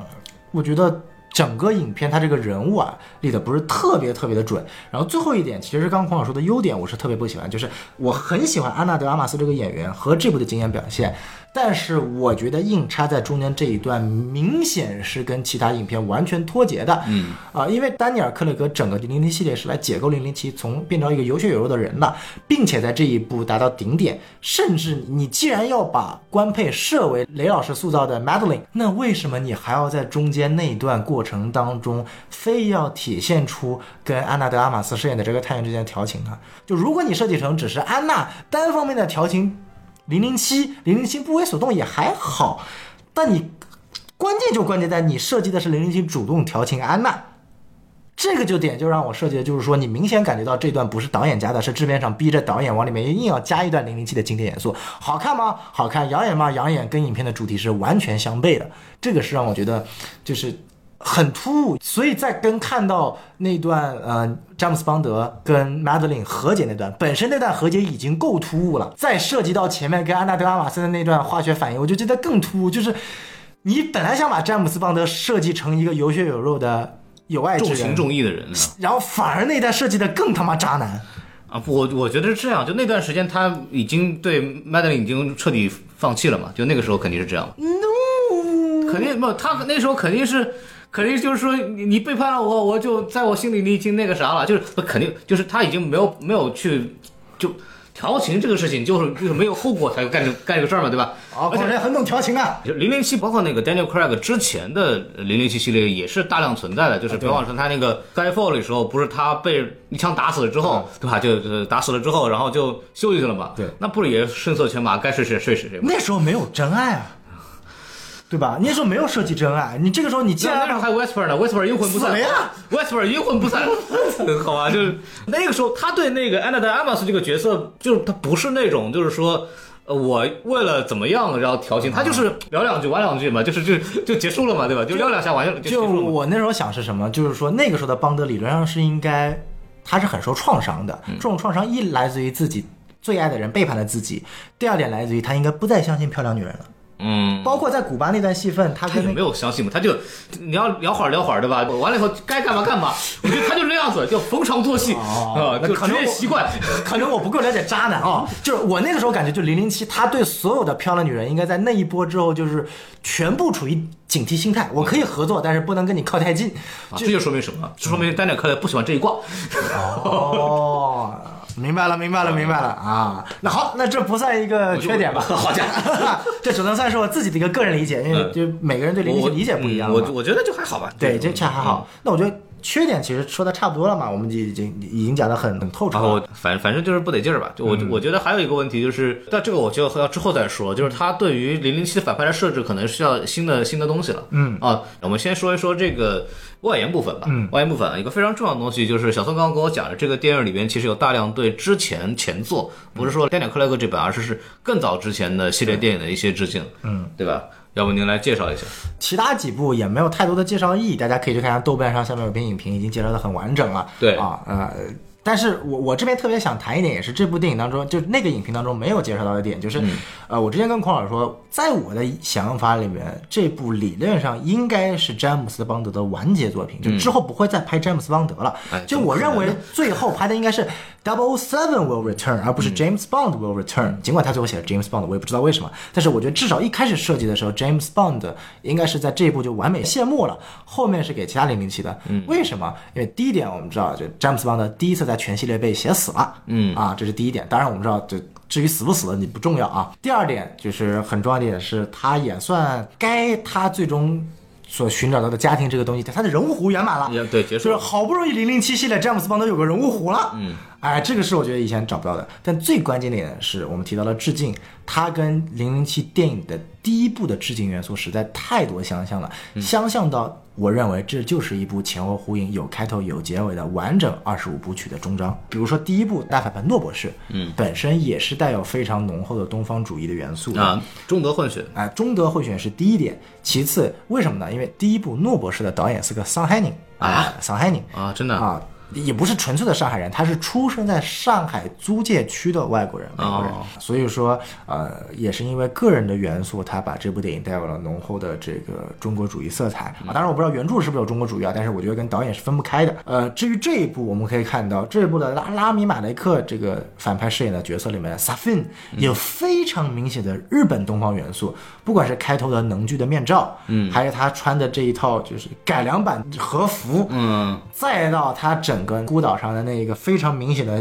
俄罗斯混凝土冷峻设计，配合上日本侘寂风，我操！这个二二战二战 buff 拉满，好吧，对，二战 buff 拉满也是跟，因为我刚刚之前介绍了，导演也受日本血统嘛，就等于说前后呼应两个东方主义元素的反派呼应，这是第一点。第二点呢，它跟诺博士更相似点在于说，他们两个反派最终的 BOSS 基地都是个孤岛。诺博士的最后的基地也是一个孤岛，哦是做核反应实验的、啊。核反应相当于是那个时代的最终武器。对，这部电影最后说白了就是新冠嘛，嗯啊，那 就是带有 DNA 标志的新冠嘛，嗯，对不对？正好就是我觉得也特别契合啊，因为拍这部电影之前他们不知道有新冠存在，对然后这部电影也被新冠，应该是我耽搁了很久应该是所有我认识的好莱坞大片当中被新冠影响最深的一部好莱坞大片嗯了、啊，呃。所以说，我觉得就是也特别巧合。但最关键的一点是，我不知道孔老师有没有发现，就是这部电影的反派萨菲 n 他的心脏是长在右边的。哦，这我还真没看出来就，一开始大家会觉得这个反派萨菲是一个超能力的人，因为小女孩就 Madeline 小时候打了他几枪，他妈没打死，嗯，可这还没打死呢，那为什么没有打死呢？这就是因为 Madeline 从小应该也是受到杀手的教育了，才能一枪打中别人的心脏。但是因为拉维瓦雷克饰演的萨菲心脏是长在右边的，所以打中左边没事儿。对，没死，没死，这就是他为什么没有死的原因。而诺博士，他的心脏也是长在右边的， 哦，啊，所以说这个角色相当于说是对于诺博士这个角色的完美的。可以说是映照啊，所以我个人认为这就是一部完整的二十五部曲，从第一部《零零七诺博士》到最后一部《无暇赴死》的一个完整的一个二十五部曲的终结，正好整个邦德的零零七的呃湖光也圆满了，呃家庭也找到了，真爱也有了，最大的敌人也死了，最大的反派组织也死了，什么东西都完结了。嗯，然后包括后面也告诉你了，可能会有新的零零七系列，或者说新的零零七代号的人接受，或者说这个安德德阿玛斯可能会衍生。我觉得就以他们角色来拍也挺好。当然，我更喜欢安德德阿玛斯啊，那个黑人就就是嗯 whatever。就我觉得就是你宁愿不要再拍詹姆斯邦德了，因为说真的，我个人。并不是很喜欢零零七这个题材，就因为在它在于它带有太强烈的那个年代的对于女性的剥削和男性凝视了。什么时候小松变成个女性主义者了？就是大家都喜欢看美女，对不对？这个是没有问题的。但是刚狂师也讲到，就是说 yes is yes，no is no，这是一个非常关键的元素，对不对？那对零七这个系列的标准就是说我是一个特别帅的，就说白了这叫男性的，就叫普且性，好吧？尽管他他不普，嗯，但他是零七是一个带有极度自信的人，甚至在前面五版的塑造当中，尤其是 Sean Connery 和皮尔斯布鲁斯南，是我尽管是大家公认的最经典的两位，但是也是我最讨厌的两位，因为我本质上不喜欢零零七这个角色，就他带有强烈的说我帅且自知，并且我会用这种帅去勾引和诱惑女性。就完成我的目的，对对。对，然后包括在所有的系列里边，女的是上赶着冲他来就像基本上就是那种。就其实那个里安德达马斯把他拽过来准备解他衣服的时候，零零零七哦你又要来了，就就就哦原来是这样。对，咱们咱们要不先聊聊再再弄。就正常生活当中，怎么就你长得再帅，怎么会有女的？就是如果她真的只是为了你换衣服，怎么会先帮你解衣服呢？就是这种太强烈的男性的意淫在当中了。所以对，嗯嗯，这也是为什么我觉得詹姆斯邦德应该完结，因为这个系列在当今这个社会，不管从商业性来说、政治性来说、批判性来说，甚至说思潮性来说，都是有问题他的。们满足不了现在大家对就是优质男性的这样的一个这个这个形象的要求了。对你反而丹尼尔·克雷格这个版本还算是比较好的，他他在做调整嘛。对他本身就不是一个特别愿意张扬的，他是一种就是我勾引归勾引，但那种勾引不是哟妹子来，他是那种 咳你懂吗？他就是那种典型的，比较闷骚，就前面五任可能算是 PUA 高手，嗯那丹尼尔·克雷格就是属于就是。他只能算是个渣男，嗯他不算是 PUA。很明显的一点就是这几年本身好莱坞也在反思这一点，这点我觉得黑寡妇尽管不是特别好，但是黑寡妇有点做得好的是，至少他让女性角色在打斗的过程中不要再穿高跟鞋了。嗯，然后这部我的你妈，安娜德阿玛斯这打戏拍的哇，这高跟鞋那穿的你就说好看吧，好看看好吧，对吧？就就就好看就完了，对吧？对，当然我们作为男性观众来说，对就肯定觉得好看归好看，但我我也问了几个女性观众，就嗯就也觉得好看，但是只要看到有高跟鞋那一幕，就是白眼翻到天上去，就是这个什么感觉呢？就像是詹姆斯邦德他妈穿了一个大长袍在那边打架一样啊，。你这是对我们的这个黄飞鸿有什么意见吗？ 你是对黄飞鸿有什么意见吗？你说，哎你还是还是萧峰，啊还还是段誉？哎连你对谁有意见？你看看这几个你就角色你就辱华，我跟你。这几个角色哪个在今天拍得 了？你看看新版《天龙八部》拍成什么样子了？哎我我觉得这是就其实没有那么简单这个事儿，就是比方说我们一方面我们说好像啊女性穿高跟鞋逃跑打架都非常的不方便，也不太合理，是甚至从某种意义上来讲，反而有种有种为了满足。大家的这个视觉观赏的体验而做了一些对女性的迫害，对但另一方面来说呢，这个东西也确实好看，对 对这个东西呢，你说怎么去协调呢？我觉得是个问题。包括詹姆斯邦德这个系列的詹姆斯邦德，其实也在首先给他加入了这个家庭和爱情的元素，让他对女性的这种尊重会有更多，就是女性在这里边对他的影响会更多。包括呃，因为 Westper 的死，然后他对。呃，就是女性的离开对詹姆斯邦德这个角色的打击和他的成长起到了非常大的作用。就是我们可以看到，女以前的女性对詹姆斯邦德来说，就他们是工具人，对，就我说完之后就没事儿了，然后说完第二部就不见了嗯那个女的死了跟他也没关系。对，但是这一部就不一样，这个首先他那个 Vesper 死了以后，对他打击太大了，对嗯这个阴影贯穿全整个系列，然后包括。雷姐那个背叛他，对他来说也是那种丹尼尔·克雷格是个很好的演员，把那个心痛的感觉演得非常好。那是个火车那段戏对他来说是有触动的，包括那个黑人女黑人的女的 Double A Seven 那那个角色对他来说啊，这个人在抢我工作，这个人在抢我的风口，然后他也有就是对他是有影响的。这个已经是目前为止版新的零零七在努力做的这样一个调整。那么之后就刚刚小宋说的这个我特别同意，就是是不是我们需要一个新的詹姆斯邦德，还是说我们可以？说呃零零七我们可以留，但詹姆斯邦德不一定留，我们可能换一个其他的人来演零零七这个角色。就无论说是安娜达马斯，或者是林奇，或者是换一个谁都 OK，对，都 OK。但是零零七本身这个作为一个经典的白人就老白男就金发碧眼男性，对，就那那种。 黑发碧眼，黑发碧眼，对，就反正就是传统的安德鲁萨克逊， 这个这个这个优质男性。对这种东西的形象是不是有必要？再换句话来说，呃，零零七是不是还有必要再拍了？对比方说超级英雄可以换代嘛？对，那零零七是不是就干脆就算了？我宁愿去看那个什么 Mr. Bean 憨豆这种特别 IP 的未来其实是一个问题。然后包括前面我谈到这一点，女性凝视啊，就是我们其实严格看这部剧还有一个特我别们两个在那聊女性凝视，真的是嗯特别蛋疼的一点，就是你自己想，就是包括就是詹姆斯邦德一开始以为麦德林背叛他，然后对抛弃他，五年之后重会。从男性视角来看，我感觉我受到了背叛，抛弃了我的女友，但是过了这么多年，我还惦念不忘了她。然嗯后因为一次意外，我发现她其实没有背叛我，我释怀了之后重新找上她，我们真爱的两个人重新相聚了，这是一个非常完满的故事，对不对？嗯我们换从从女性视角看，我爱着我的男性，突然有一天男性说我背叛他，然后头也不回的抛弃了我，让我上了火车。五年之后，五年之内没有见我。嗯，五年之后一次意外的机会，这个渣男过来跑过来跟我说：“不好意思，当年误解了你的，你能跟我复合吗？”然后我劈头劈头搞笑，嗯，可以。我不仅跟你复合，我还给你有女儿。啊哇，吻亲上去，上床了，然后一切如初了。你仔细去思考这个东西，它其实就它更加的把女性作为一个工具。如果你仔细思考，就是就是我也为什么不是那么喜欢雷老师的这一版作为真爱，因为雷老师这版归根到底他是没有真正的。自主意识的，不管是从为女性视角还是从为角色视角，她真正就是一个邦德的附庸，不像 Vesper，Vesper 是一个真正可以跟邦德势均力敌的一个气场的角色，他有他的脆弱。邦德有邦德的脆弱，但他有他的强势。他有点，如果大家看过《鲁邦三世》的话，他有点类似于《鲁邦三世》跟《风不二子》这种是真爱，但是两个人永远不能在一起，因为两个人知道他们真正爱着，既爱着对方，又爱着自己，就是这种侠盗情谊。这个跟 Vesper 是特别合适的，但跟雷老师就是一个雷老师的气场哎我我我永远是被零零七就是压我下等去着的。你来爱，就是就是这种，对对对对，然后，所以我觉得，再这样放在现在的这个女性视角来看，就是我靠，凭什么啊？我白等了你五年，被你诬陷了五年，然后五年之后你过来那找我你，看，这个如果这个孩子不是他的，不就说明问 题了吗？也可以这么解释，就是你看这孩子不是你的，哎，你看看，哎哎哎，哎 你想想 看，哎，也有道理，有道理 啊！这这是一个大大圈套啊！ 所以说，我们看着凯瑞服用，一边抨击着原来的肖央康纳利是强奸犯，一边想要展现出来解构零零七。但零零七归根到底，只要你是詹姆斯邦德，嗯，你是脱离不了。这样的一个元素和基因的，因为它就在根植这个 IP 里面，就像福尔摩斯有，你永远改变不了福尔摩斯的一些特质，你永远改变不了柯南的一些特质，你也永远改变不了零零七的一些特质。所以我刚刚跟孔老师聊，就说零零七可以保存下来，但是詹姆斯邦德也许可以换掉。其实你可以换成一个各种睡睡男人的女女特工，我我我觉得也这喜个欢啊。如果我们还想留，比方说那个棒女郎这样做的这种对元素，那一定下一步就是黑人女同性恋了。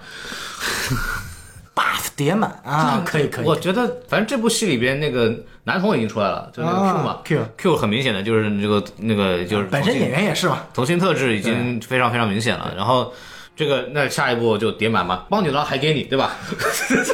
还有帮女郎，对吧？唯一的缺点可能中国就上不了了。 其实好像，其实这一任当中，那个黑人演员演的那个角色，貌似就有点女同性恋的意味，因为他中间跟那个助手说过，就说是不是这个世界上的女的都喜欢邦德，都吃邦德那一套。然后那个特警说百分之五十吧，嗯，那另外百分之五十是什么呢？就不喜欢男的呗，嗯对吧？我觉得这个这个意味已经非常非常明显，就是说只要你是一个异性恋，你就会爱上邦德，这是邦德的设定。但是如果你不喜欢男的呢，我从根本基因上你就搞定不了我。越聊越危险了，不要再聊下去。那就所以说这个里面当中就是设计了过多很多很神奇的要素，你知道吗啊嗯就？是我，我就是有必要就是说一下啊，就是我们这个东西就是就是纯属戏言，也不要太当真。呃我们对任何一种少数性别演邦德或者怎么样都无所谓，呃，对也也都都没关系，就反正就是但参演下来，可是会会有这样的结果，反正挺有趣的。说到这儿，就可以去聊一下这个问题，就是我们对之后的邦德有什么期待吗？就是就各方面来讲，首先我原来对邦德就没什么期待，邦德会回归吗？我他一个 肯定要回归啊，对吧？那接下来怎么办？就 这是个问题。外网有人传说 Tom Hardy 会饰演下一任的詹姆斯哦，好邦好德，家伙，呃然后我实在想象不出来，就是詹姆斯邦德越来越猛，越来越壮了，是 吗？贝恩版邦再再德，过两年，那个什么就是什么什么巨石强森又来了。对对，然后呃杰森斯坦森，我哦操，光头版邦啊，德，杰斯坦森真真可以，光头版光头。光头版的杰斯坦森年纪大了，你也棒 Bond，Bold Bond，包的棒的，算牛逼。哎，我自己是感受这个，就是邦德这个形象，可能就刚刚我们其实聊了很多的成分，就是他经典的这个形象可能已经没有太多的，他存在变得很尴尬，他存在变得很尴尬，包括他所代表的价值观的 patriotic，就是英国的。爱国主义的东西，然后再加上他对女性的这种性吸引力的这种东西，已经慢慢的这个东西已经不被主流的文化所完全的，就是膜拜或者是接受了。那这种东西它一定会变，对这个是一个问题。然后我更担心的问题是，詹姆是邦德的反派，嗯，就是他之前其实代表了各种势力嘛，什么什么中东的也好呀，包嗯俄罗括斯，嗯就中像诺博日士本就属于东方东方主义，就是那种傅满洲代表呃辱华了，对吧？有哎人一辈子三件事不可避免嘛，就是就是纳税、死亡和辱华嘛。是是， 对对，我最近也辱华了呢，我最近买了两套傅满洲的纪念蓝光收藏对。对对对，可以可以可以可以了，就就我们买这个就完全是出于这个学术就学术就学就术对就就这这种东西怎么说呢？就是它所有的。就是西方世界能够用到的反派势力都已经用完了，嗯，但是中国肯定短时间也不敢弄，反正因为这个市场还在这儿，对对，那他还能干嘛？这个是我觉得需要去思考的问题，或者说他是否接下来是应该针对哪一个势力的那种嗯东西嘛？就 Daniel Craig 这个版本的这个邦德，其实已经把什么爱国主义啊、爱情啊什么这种东西，呃俗套的东西都讲了一全部遍啊了玩玩了一遍了。那接下来，因为我在这个新的一部里边捕捉到了一个点，就是反分裂。对，我指的反分裂不是说反分裂国家法那个反分裂，他我说的反分裂是世界的这种割裂的这种东西，是不是就解决世界割裂？虽然这个东西是不可能解决的，嗯但是作为好莱坞作品里边，估计接下来可能是这个方向是他们要做的，因为《零零七》里边这个店里有个台词就是说啊，你们 CIA 跟 MI 六两个组织之间互相不通气的嘛，对啊因为以前 Daniel Craig 做这个事儿的时候，那个 Lester 跟他在一起就是对关系很好，他们之间是互相通气的，他说啊，你们之间不通气嘛，这样不行。然后会出问题的，然后后来不就出问题了嘛？包括那个 Felix 之前在说的时候也说什么什么英国民族宣传的，对都是废物。对， 就这种。这种里边，我估计很可能会在之后的零零七更加体现的就是我是为全人类的幸福和融合去做努力。它有两种可能性，一种是如果我们的世界分裂更厉害，就是到真的就是每个人都变成了自己的民族主义的时候，就很可能邦德会回归到传统英国特工，我只为英格兰，我只为北美，我只为大英帝国。嗯，然后他可能会变成这个样子。还有一种发展方向就是，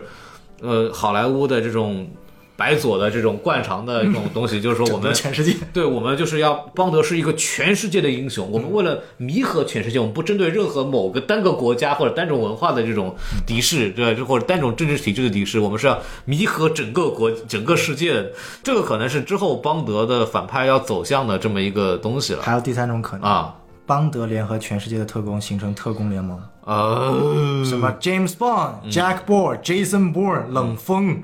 冷风可还行。好，好，可以。对吧？我觉得可以，嗯，那到到时候他们参加游游戏，然后这个吴京穿着中国那个衣服是吧？嗯对那那那那没事儿，哎子弹能打到没事儿 啊。其实这也是为什么我会觉得詹姆斯邦德很难继续拍下去的原因。我觉得他说了，你还能打谁？就是就咱们除了中国之外都打都打完了，中国你也不敢 打，嗯对吧？就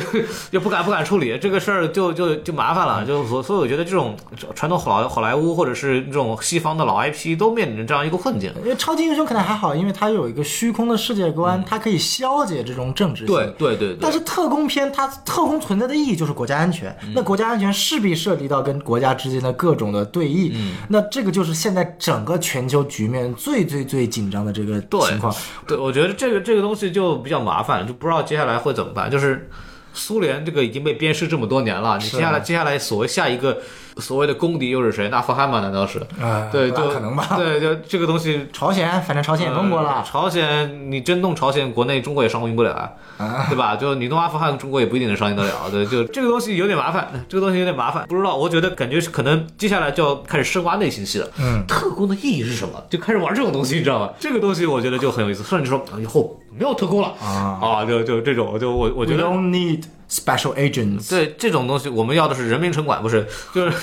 对然后零零七当上英国首相，不知道接下来怎么办，这个东西真的不知它其实就是个超级英雄，嗯，但是它又带有非常强烈的本土色彩，它有点像，可能会处理成像美国队长一样，就是我代表的是全人民，相信自由自由世界的全人嗯类，对吧？我可能是代表这个东西，那那可能还能再玩玩，对吧？那那只可能下一步就讲的是詹姆斯邦德发现 MI6 其实一直是被什么九头 蛇，对啊，就是渗透的啊，不是，其实被什么 CIA、FBI 渗透，然后为了大英帝国主义，把美帝国主义打得乱七八糟。也也玩过了这个东西，对这这没什么 该玩的都他妈这玩这过没。什么可玩的啦，这个东西。就是为什么我们对这个东西也其实一直体现不了什么兴趣。然嗯后他对邦德的人物塑造呢，就邦德的过去的魅力已经在无数的电影里边集中展现了。然后他对邦德的新塑造，这个爱情这个东西也也结束了。嗯，那么下一代邦德他。怎么办？他需要，嗯我觉得除了把邦德换个性别、换个性癖好、换个什么肤色之外，还能玩什么呢？还有一种情况就是邦德不变，但他喜欢男的那就就是这还是我说的那个换换性癖好嘛。啊！对对对对对，就 那无非就是说，那么我把我把一个大部分人群的这个东西都玩过了以后，就只能玩少部分人群的东西啊了。就之后看到一个黄种人的零零七效忠大英帝国，我操，就就 就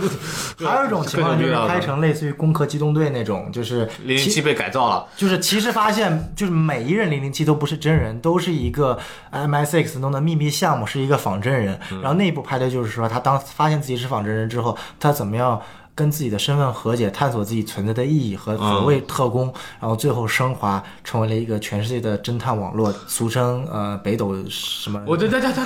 这这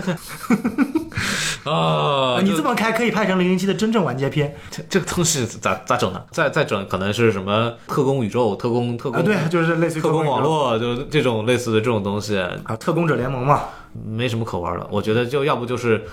再多一点其他国家的特工跟他一起玩，一起拯拯救这个世界，嗨就就没什么东西了呀。就零零七的这个落寞，我觉得也是可以影射到之前我们好多期都谈过，就是整个北美好莱坞影视商业片行业的落寞，因为真的元素套路就这么多，你拍不下去了。嗯，对吧？不管是超级英雄，还是这个零零七，包括沙丘，因为沙丘很好看，但就故事说白了还是那一套故事，就没有任何新意。那沙丘六五年写的嘛，你哎能、对啊你能要求怎么着？就还是那话就说，对就是六五年的东西，就是用到现在还是用这套东西，就是你没有办法改了。就所以说，你包括其实说白了，国内很多莫名其妙对于沙丘的呃讨厌，也是来自于说剧本简单，但是它也这个当然我们沙丘那那期节目会说，对就是你本身你要看看人家的创作背景，好吧，啊人家是祖师爷，好啊但吧，这里边其实因为这个节沙丘节目不是我们俩录的，然后对我们也反正就那个之前那个稍微说了一下，我觉得沙丘的问题其实在于就是说，就有如果有一个人告诉你说，就是我看电影就是为了消遣，因为我昨天去那个播客大会，然后我嗯跟钟青老师聊了一下，钟青老师其实说了一个非常好，就是我们如何就是推荐一个好音乐，就嗯如何我们推荐一个不听音乐的人听音乐。钟青老师说了一个特别通透的话，嗯说你先问他说你听音乐为了什么？然后他说如果这个人告诉你我听音乐是为了下班之后放松，我是为了爽。好，你不要再跟他说下去了，打住，不要跟他，他不会懂的， 就就就是这个这个逻辑。然后里面还有一个点，就是说那另外一个人就是鸡零狗碎的那个那个小狗，他说说我当时怎么引导我的同事喜欢上《黑客帝国》的嗯那个女同事啊，他说就他就说说我要跟他讲的是说他儿子为什么会喜欢这个东西，啊因为那个女的有小孩儿啊然后说那这个东西他就能理解啊，说说如果你的小孩在看这个东西，你觉得你不应该看，你的小孩会讨厌你。嗯，所以说你要去理解这东西，然后慢慢的他通过那这种情况下，他会看哦，原来他读得到怎么回事儿，然后可说哦，原来这个东西它是有它的魅哦力，就是。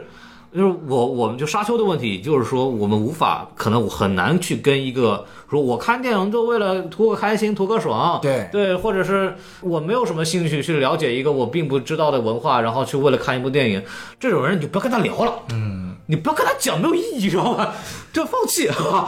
就就就就是这样的就是这真的样就没有必要太多。那些不喜欢这些电影的人也没有什么问题嘛，就是无非就是不喜欢这个电影嘛。之前我跟那个还有一个事儿，就稍微扯远一点，就是那前两天我跟那个电影罐头的那个鲍师傅，就是六叔跟他聊，他那天给我发了一个好好长好长的这种语音微信，说说我不理解为什么现在的小朋友好像。不爱看沙丘，就就这么屌的东西，你知道吗？因为我跟小松看完沙丘都我都跪着出来了那种，知道吗？就真的是跪着出来但了，说实话，如果我们十几岁看上去，我觉得我也不一定 get 得到，对吧？真的感这个东沙丘这个东西真的就你你对这个电影工业得有点敬畏，你会发现我操这个东西太难了，你知道吗？就就很牛逼。但是他他就跟我说，他的逻辑就是沙丘这么屌的电影，而且它是只有现在的好莱坞工业才能做出来的这种嗯这种视觉呈现，我们应该感到幸福。他他的观点就是我们应该觉得哇这个很难得，我们竟然有机会能在大荧幕看这样的电影。然后现在的很多。呃可能年轻的观众完全 get 不到，竟然会会骂这部电影，为什么他他不理解？你知道吗？就跟我聊这个事儿，这点我觉得特别好笑。我从反方面的视角来说这件事情，就是我们去喜欢它，本质上是因为我们可能带有一种精英主义色彩去看这部电影。当然你，我那天洗澡的时候，本来我跟我几个平时不爱看电影在一块儿洗澡聊天，然后我就自己洗澡的时候，我突然想到一个观点，我我讲完之后我无法说服自己，所以我问一下孔老师，就比如说。哎我们看沙丘，我们喜欢的是什么？不是剧本，是不是？嗯不是故事，对不是它的内涵，对是喜欢它的视效、嗯嗯氛围、音乐，对，嗯。那请问，变形金刚它优秀的是什么？视效、氛围、音乐。它的故事简单吗？简单。沙丘故事简单吗？简单。那请问，沙丘和变形金刚到底本质区别在于什么？呃，变形金刚的它的那种让人激动的东西比较外显，就是它代它代表了一种机甲情节，这种机甲情节是我们从小看变形金刚或者类似的东西被培养出来的。 OK 但是我们对沙丘的美学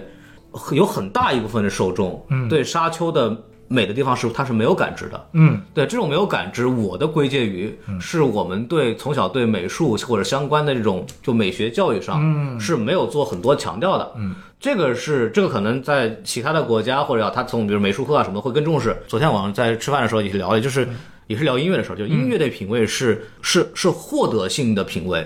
什么叫获得性的评价？就是说它是可以通过不断听音乐，你是可以得到的。没错，没错，对，就是，但这个东西前提是你要听，对，你要对不断的听你，要去听，你电影很难解决的问题就是，比方说这个人说我很不喜欢这个电影，我看不出来他为什么来好，我再给他说都没有用，只能等等到哪一天他因为各种其他原因吧，他突然。看上电影了，他越看越他，他自己后来自己就明白了，就没法跟他讲了。就像我，就像我跟那个王老师，我们两个在做电台之前，我们也完全不看电影。嗯嗯然后大家如果有兴有兴趣，观众可以听我们之前的节目。其实我跟王老师对电影的认识是是不断的在增强的，一步一步是一步步。就是对我在刚做电台的时候，我有很多观点跟现在不喜欢沙丘的观点是一模一样，就这个故事问题很多，然后又、嗯又又很慢，又很无聊，到底拍了干嘛？对吧？嗯以前看电影认为电影看的就是爽，对后来看电影认为电影看的是剧情，再后来看电影发现电影看的是电影，对，就是包括这次有人跟我这个在下面吵说，哎，这个沙丘这个东西，我们看电影就是为了看故事，故事都拍不好，这个电影有什么意义？然后，但是从我们家来说，那看故事，你看电视剧就可以了。对但是，呃，沙丘给我们带来的大荧幕的这种呈现，只有这个东西，只有电影才能带来给我们。其实怎么说呢？这个东西真的是一个无法量化的。比如说，你看扎克施奈德的《正义联盟》导演，同样的，他跟《射雕》一样也是效很好啊，但他故事也很差。但是我们就不是那么喜欢扎导的导演版，这是一个非常非常微妙的东西。我们不一定需要说每个观众跟我们一样喜欢沙丘，但是起码你得至少认知它客观存在的美学概念和理解，而不是说就是简简单一句我不喜欢。它就是你不喜欢你可以，但你不要否定它。这个对这个我这个很但是关键但这个又很难。就比 方说，如果我看不到那一层，我对我不会感觉到说我的否定是对它的一嗯种，是我的认知造成的否定。我会认为就是就是他拍的烂。嗯就这个东西，我想了半天没有没有解释。就是昨天我们在吃饭的时候就各种绝望，我们就说。这东西，你说我们作为所谓媒体吧，就所谓或者播客也好，我们能传递的东西，我们能用语言来给大家形容的东西，我们努力了。对就是这个东西，如果大家喜欢呢，就喜欢；不喜欢呢，我们也不可能就是说服每个人说你一定要就了解这个东西啊什么的。嗯这个我当然我们可能更期待的是，我们呃整个中国的国内教育能够对美术啊这些音乐啊这种跟呃审美相关的课程也能呃抓起来。嗯，对，这个这个是有一定价值的，对还有一定价值的。嗯，这个一个是对于教育，第二个我觉得更恐怖的是我没有意识到，就是我们说白了做这些东西都热爱电影的人，对。还有一些人是什么？他教育程度很高，甚至比我们教育程度还高，哎对对对嗯或者阶级也很高，但是由于他不喜欢电影。他没有那个那块方方面的培养，对，然后会遇到一个什么问题呢？就比如说我之前跟孔老师聊过，甚至跟憋也聊过，我嗯们还吵过，就是针对于差分钟讲电影这件事情、嗯啊，这个外延我们可以聊一聊，针对于怎么看电影。就我之前也很讨厌差分钟看电影，我有很多朋友，嗯这个不管是从阅历啊还是阶级都，都相对来说是比较顶尖的，但他们非常喜欢看差分啊，钟你讲电你影。可别提了，让你继续说，你先说对，。然后我就会问他们说：“我操，你就是你不会觉得看插分钟讲电影是对于一部电影的亵渎和侮辱吗？”他会说：“我不会啊，我会觉得说，首先我先看看插分钟讲电影，我觉得好不好？如果我觉得他讲的我觉得有点意思，然后我再去看这部电影，然后我觉得你不会被去剧透，或者说你不会去怕第一次看到那种。”景象的那种美和震撼嘛，他就说，我理解不到内城，我觉得电影没那么重要，我觉得电影来对我来说就是一项娱乐。你说我理解它是个美吗？我觉得理解，但是我觉得那个东西不重要，这个其实是最恐怖嗯的，不是说他不理解这个美，而是他理解这个美，但他觉得这个东西不重要。没那么有关系，嗯是又很复杂。就是这个呃名字我就不说了，我们之前采访过一个业内非常著著名的那个剪辑师，嗯，啊，就是那种顶尖的那种啊，就不提名字。然后我们就问他说，你平常会看那些呃 B 站的 UP 主啊，什么东西啊，就会或者你看看其他的那种什么呃什么二创影影视二创什么？他说我看啊，我说看什么？我说看刘老师说电影儿。啊， 对，刘老师说电影就二当啊典典型的呃刘老师也是我朋友啊，就是他做的那个东西，就是他那个也不完全解分，他那种偏吐槽性质，搞笑搞笑吐槽，把一个烂片给说了那种。高质量定制化差分钟讲电影，他那种东西，行业人士也看，对他看也没有别的意思，就是放松嘛。对，因为从专业人士来讲，他没有兴趣看一个一个影迷去讲这个电影怎么拍的。对我老子他妈是专业的，听你讲对吧？ 就他不听这个，但是他反而会看那种这种纯粹为了放松，但没有别的心意思嘛，就是就是就是看着玩儿。对就确实确实存在这种东西，客观存在，就没有办法。我我们从消费数据来好，它它的播放量也好，嗯它的这个涨粉速度也好，我们可以看出来这个东西天然它的消费是存在的。对没有办法，这东西没有办法去，真的没有办法去抑制。对，说个例子，我昨天晚上准备看一部电影，然后有两部电影摆在我面前，都是昨天刚刚上映的，一部是 A 二四出的，呃，今年的大热的新作《羊仔》，是一部 Lime，是一部新作的这个惊悚片，嗯，啊，一部是刚刚出的扎克施奈德的《活死人军团》的前传《神偷军团》，嗯，一个好莱坞没有任何营养价值，又是我特别讨厌导演的片子，一部是一部 A 二四出品的经典惊悚恐怖片、惊悚片，你猜我最后看了哪部？哪部？我看了《神都军团》，因为就是我真的没有精力，在一个半小时内集中精力看一部叙述特别缓慢的惊悚片，我宁愿花一个半小时甚至两个小时看一部，我用一倍一点五倍速沙雕看一个超级沙雕的东西，就是就甚至连我都会这种想法。我觉得是这样，就是人分阶段的，就是因为我了解下来，大部分的影迷吧，嗯，他们的阅片量集中在大学时候，就是那个时候可能空闲时间最多，精力最旺盛，然后脑子里事儿也最少的时 候，就那个时候他比较容易可以去接收那种就是信息密度更高的东西。对，对，这个东西，这个非常好，这个非常好，这个非，但是值得鼓励。但是我也认识很多就是做做影视二创内容的博主，对嗯吧？就很久也来过我们节目，然后他们有给我的一个感觉就是，他们其实到了快三十岁，就是到了开始工作几年 之后。也会累，就会也会说啊，这个片子哇，这个我知道很很很牛逼。然后我我小时候也特别爱看，但是我现在有点真的，我我宁愿看一个什么东西让让我脑子休息一下。就这个是没办法的。一方面来讲，我们确实也要强调的一点就是，我们希望把好的东西给给介绍给大家，然后没我错们也希望大家尽量在在一个纯净无干扰的环境吧去看一部电影。这个无疑肯定的，它体验是给你带来最好的。对但是说你就说我爱看这个几分钟看电影，我也不能说那什么，反正就看就看去吧。各取所需嘛，我们只是希望在我们推荐电影中，您能有机会能够完整看完，争取能对是在大荧幕完整看完。对对但如果真的像你那种，就是《指环王》，你都说 get 不到它的优秀的，那我觉得也无嗯就所算了谓，。看不看就不看了吧，就对你就世界上很多事情也要可以干。我去去平遥，越越扯越远， 我去没事，你扯吧，反正都让你看着剪嘛。对对，我去我去平遥那个时候，然后那天我不在，但是那个那个 Nobody 也是个 UP 主跟我聊了一个事儿，他啊说。平遥有一个备受关注的一个短片，就是什么《地球上最后的导演》，就是贾樟柯和哦贾樟柯和宁浩嗯宁浩两个人主演的一个短片嘛，对对。然后那场放映会之后，本片导演徐磊，嗯，就说在现场说，哎，难道电影不是刚需吗？电影不是刚需，对，然后这个话说完之后，全场鼓掌。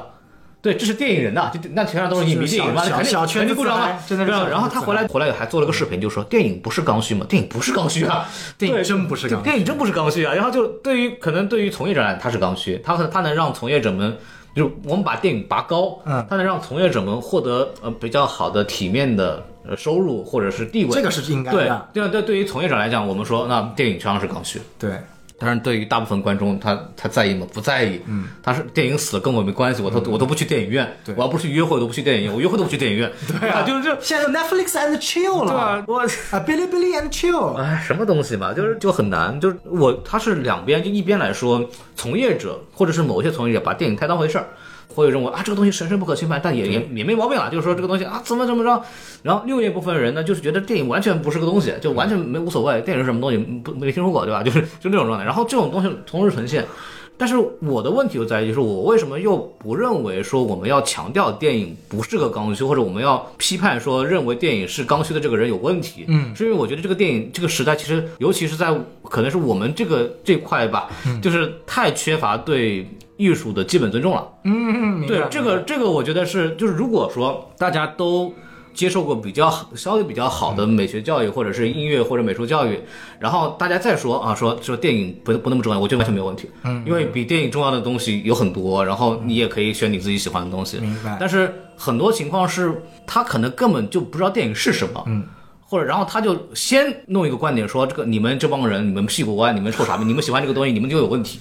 他们首先对电影是没有认知的，哎然后跟我说说电影就是就是没用，然后就就是就是臭傻逼，然后你们喜欢这个电影，你们就是脑子有问题，嗯这个就有问题了。我还是很矛盾的，但是我的矛盾就是我希望就是。尽量的说，大家能够对就是这种艺术艺术作品有一点基本的认知和敬畏之后，就是我们首先得尊重它，它是个艺术作品，嗯是它是个文艺作品，对然后我们去以一个客观评价文艺作品的东西来去评价这个事情，对那我们再聊说电影是否重要，我觉得是合理的。那对电影是不重要，对对对，但对于我和别人来说是不重要。对对，但你不能说，呃，我因为某些宣传或者某些原因，我们就认为艺术没有价值，或者我们我们就直接否定了艺术存在的意义，或者我们直接否定了艺术家，或者是我们直接否定了所谓脱离群众的艺术家的。意义，嗯，因为艺术在我看来，它就有一部分，它就是要脱离群众的，否则艺术怎么发展呢？嗯，所有的艺术发展都是那些脱离嗯人民群众的艺术，然后我们沉淀下来这个文化，我们从上去对比较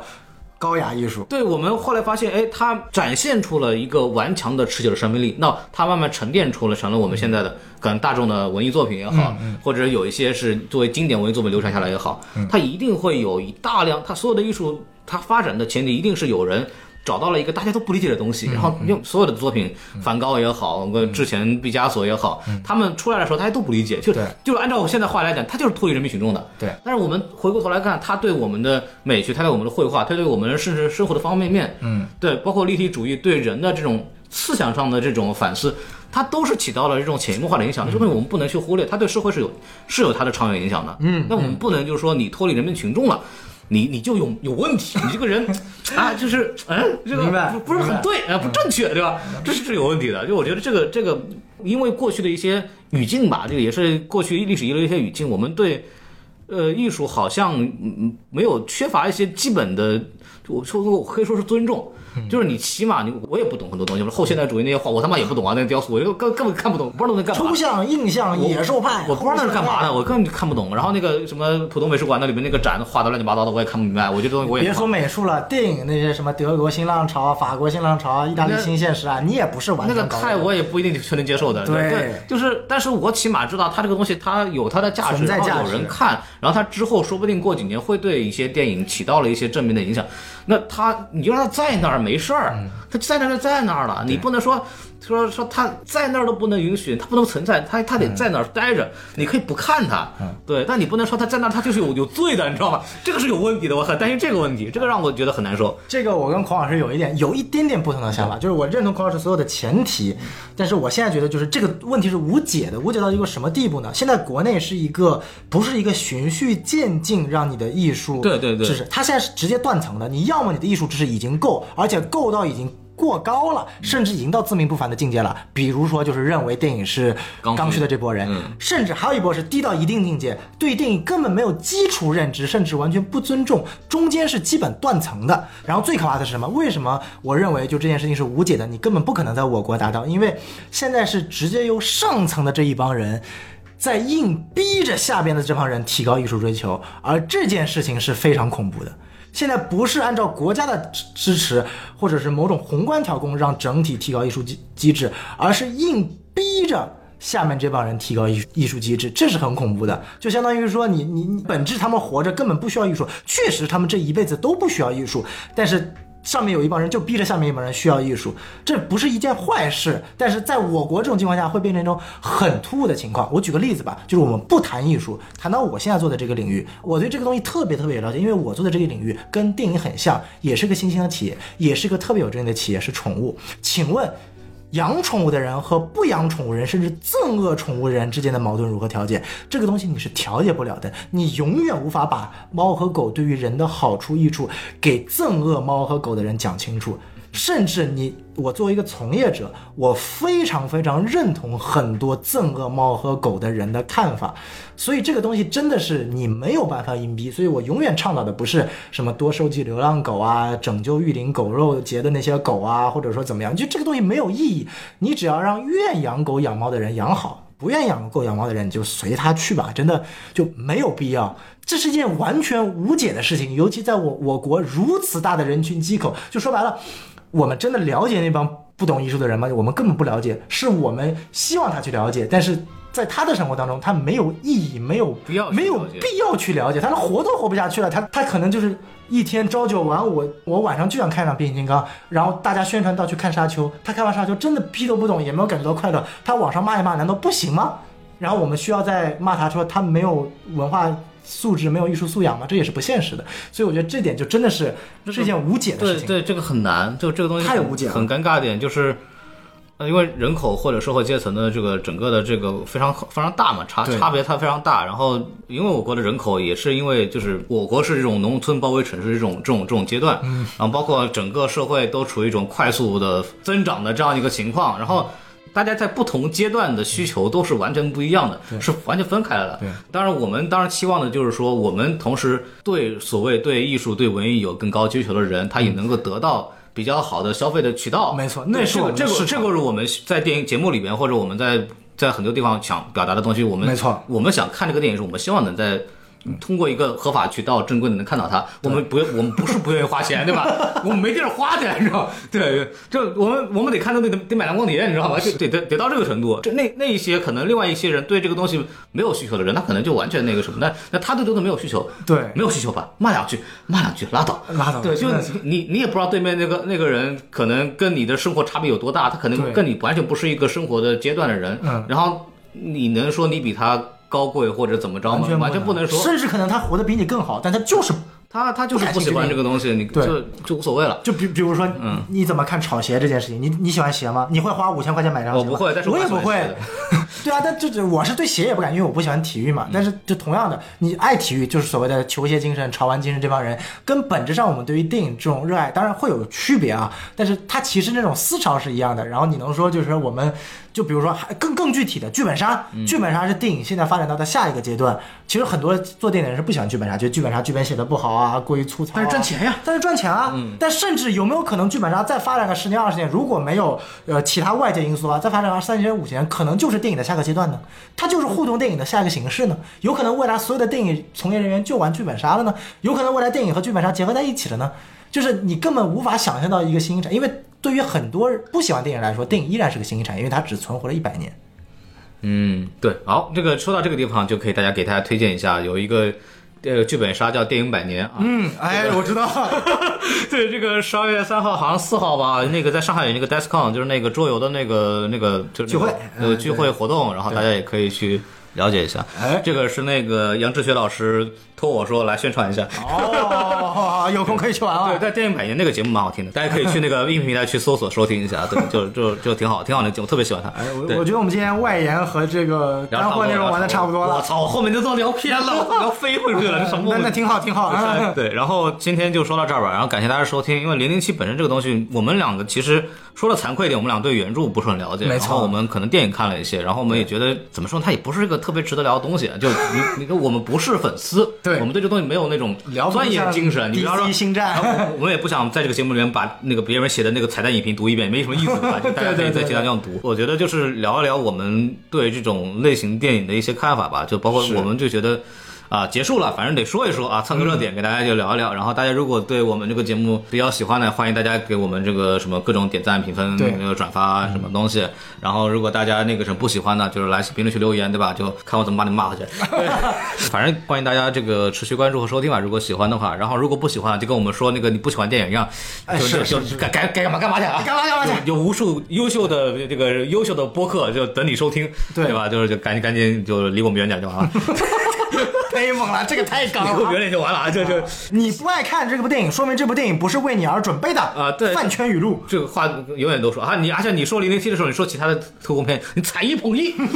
操，我他妈最牛逼了！我觉得那次那次那个郭连凯说那个做平遥那个节目说那个什么，就说到那个王俊凯，然后就提到易烊千玺嘛，易烊千玺前段时间不是 First 做那个一号人物嘛，啊王俊凯这次在这个平遥平遥做什么特约策展人嘛，但是易烊千玺在电影圈目前的这个发展明显比王俊嗯凯好太多好，对吧？就郭老师就说了这么一句，然后下面粉丝就不干了啊，我们这个什么王俊凯没有表现，是因为他那个作品都没有没有出来啊，出来就牛逼了哦。那那我那我哪知道去啊，对吧？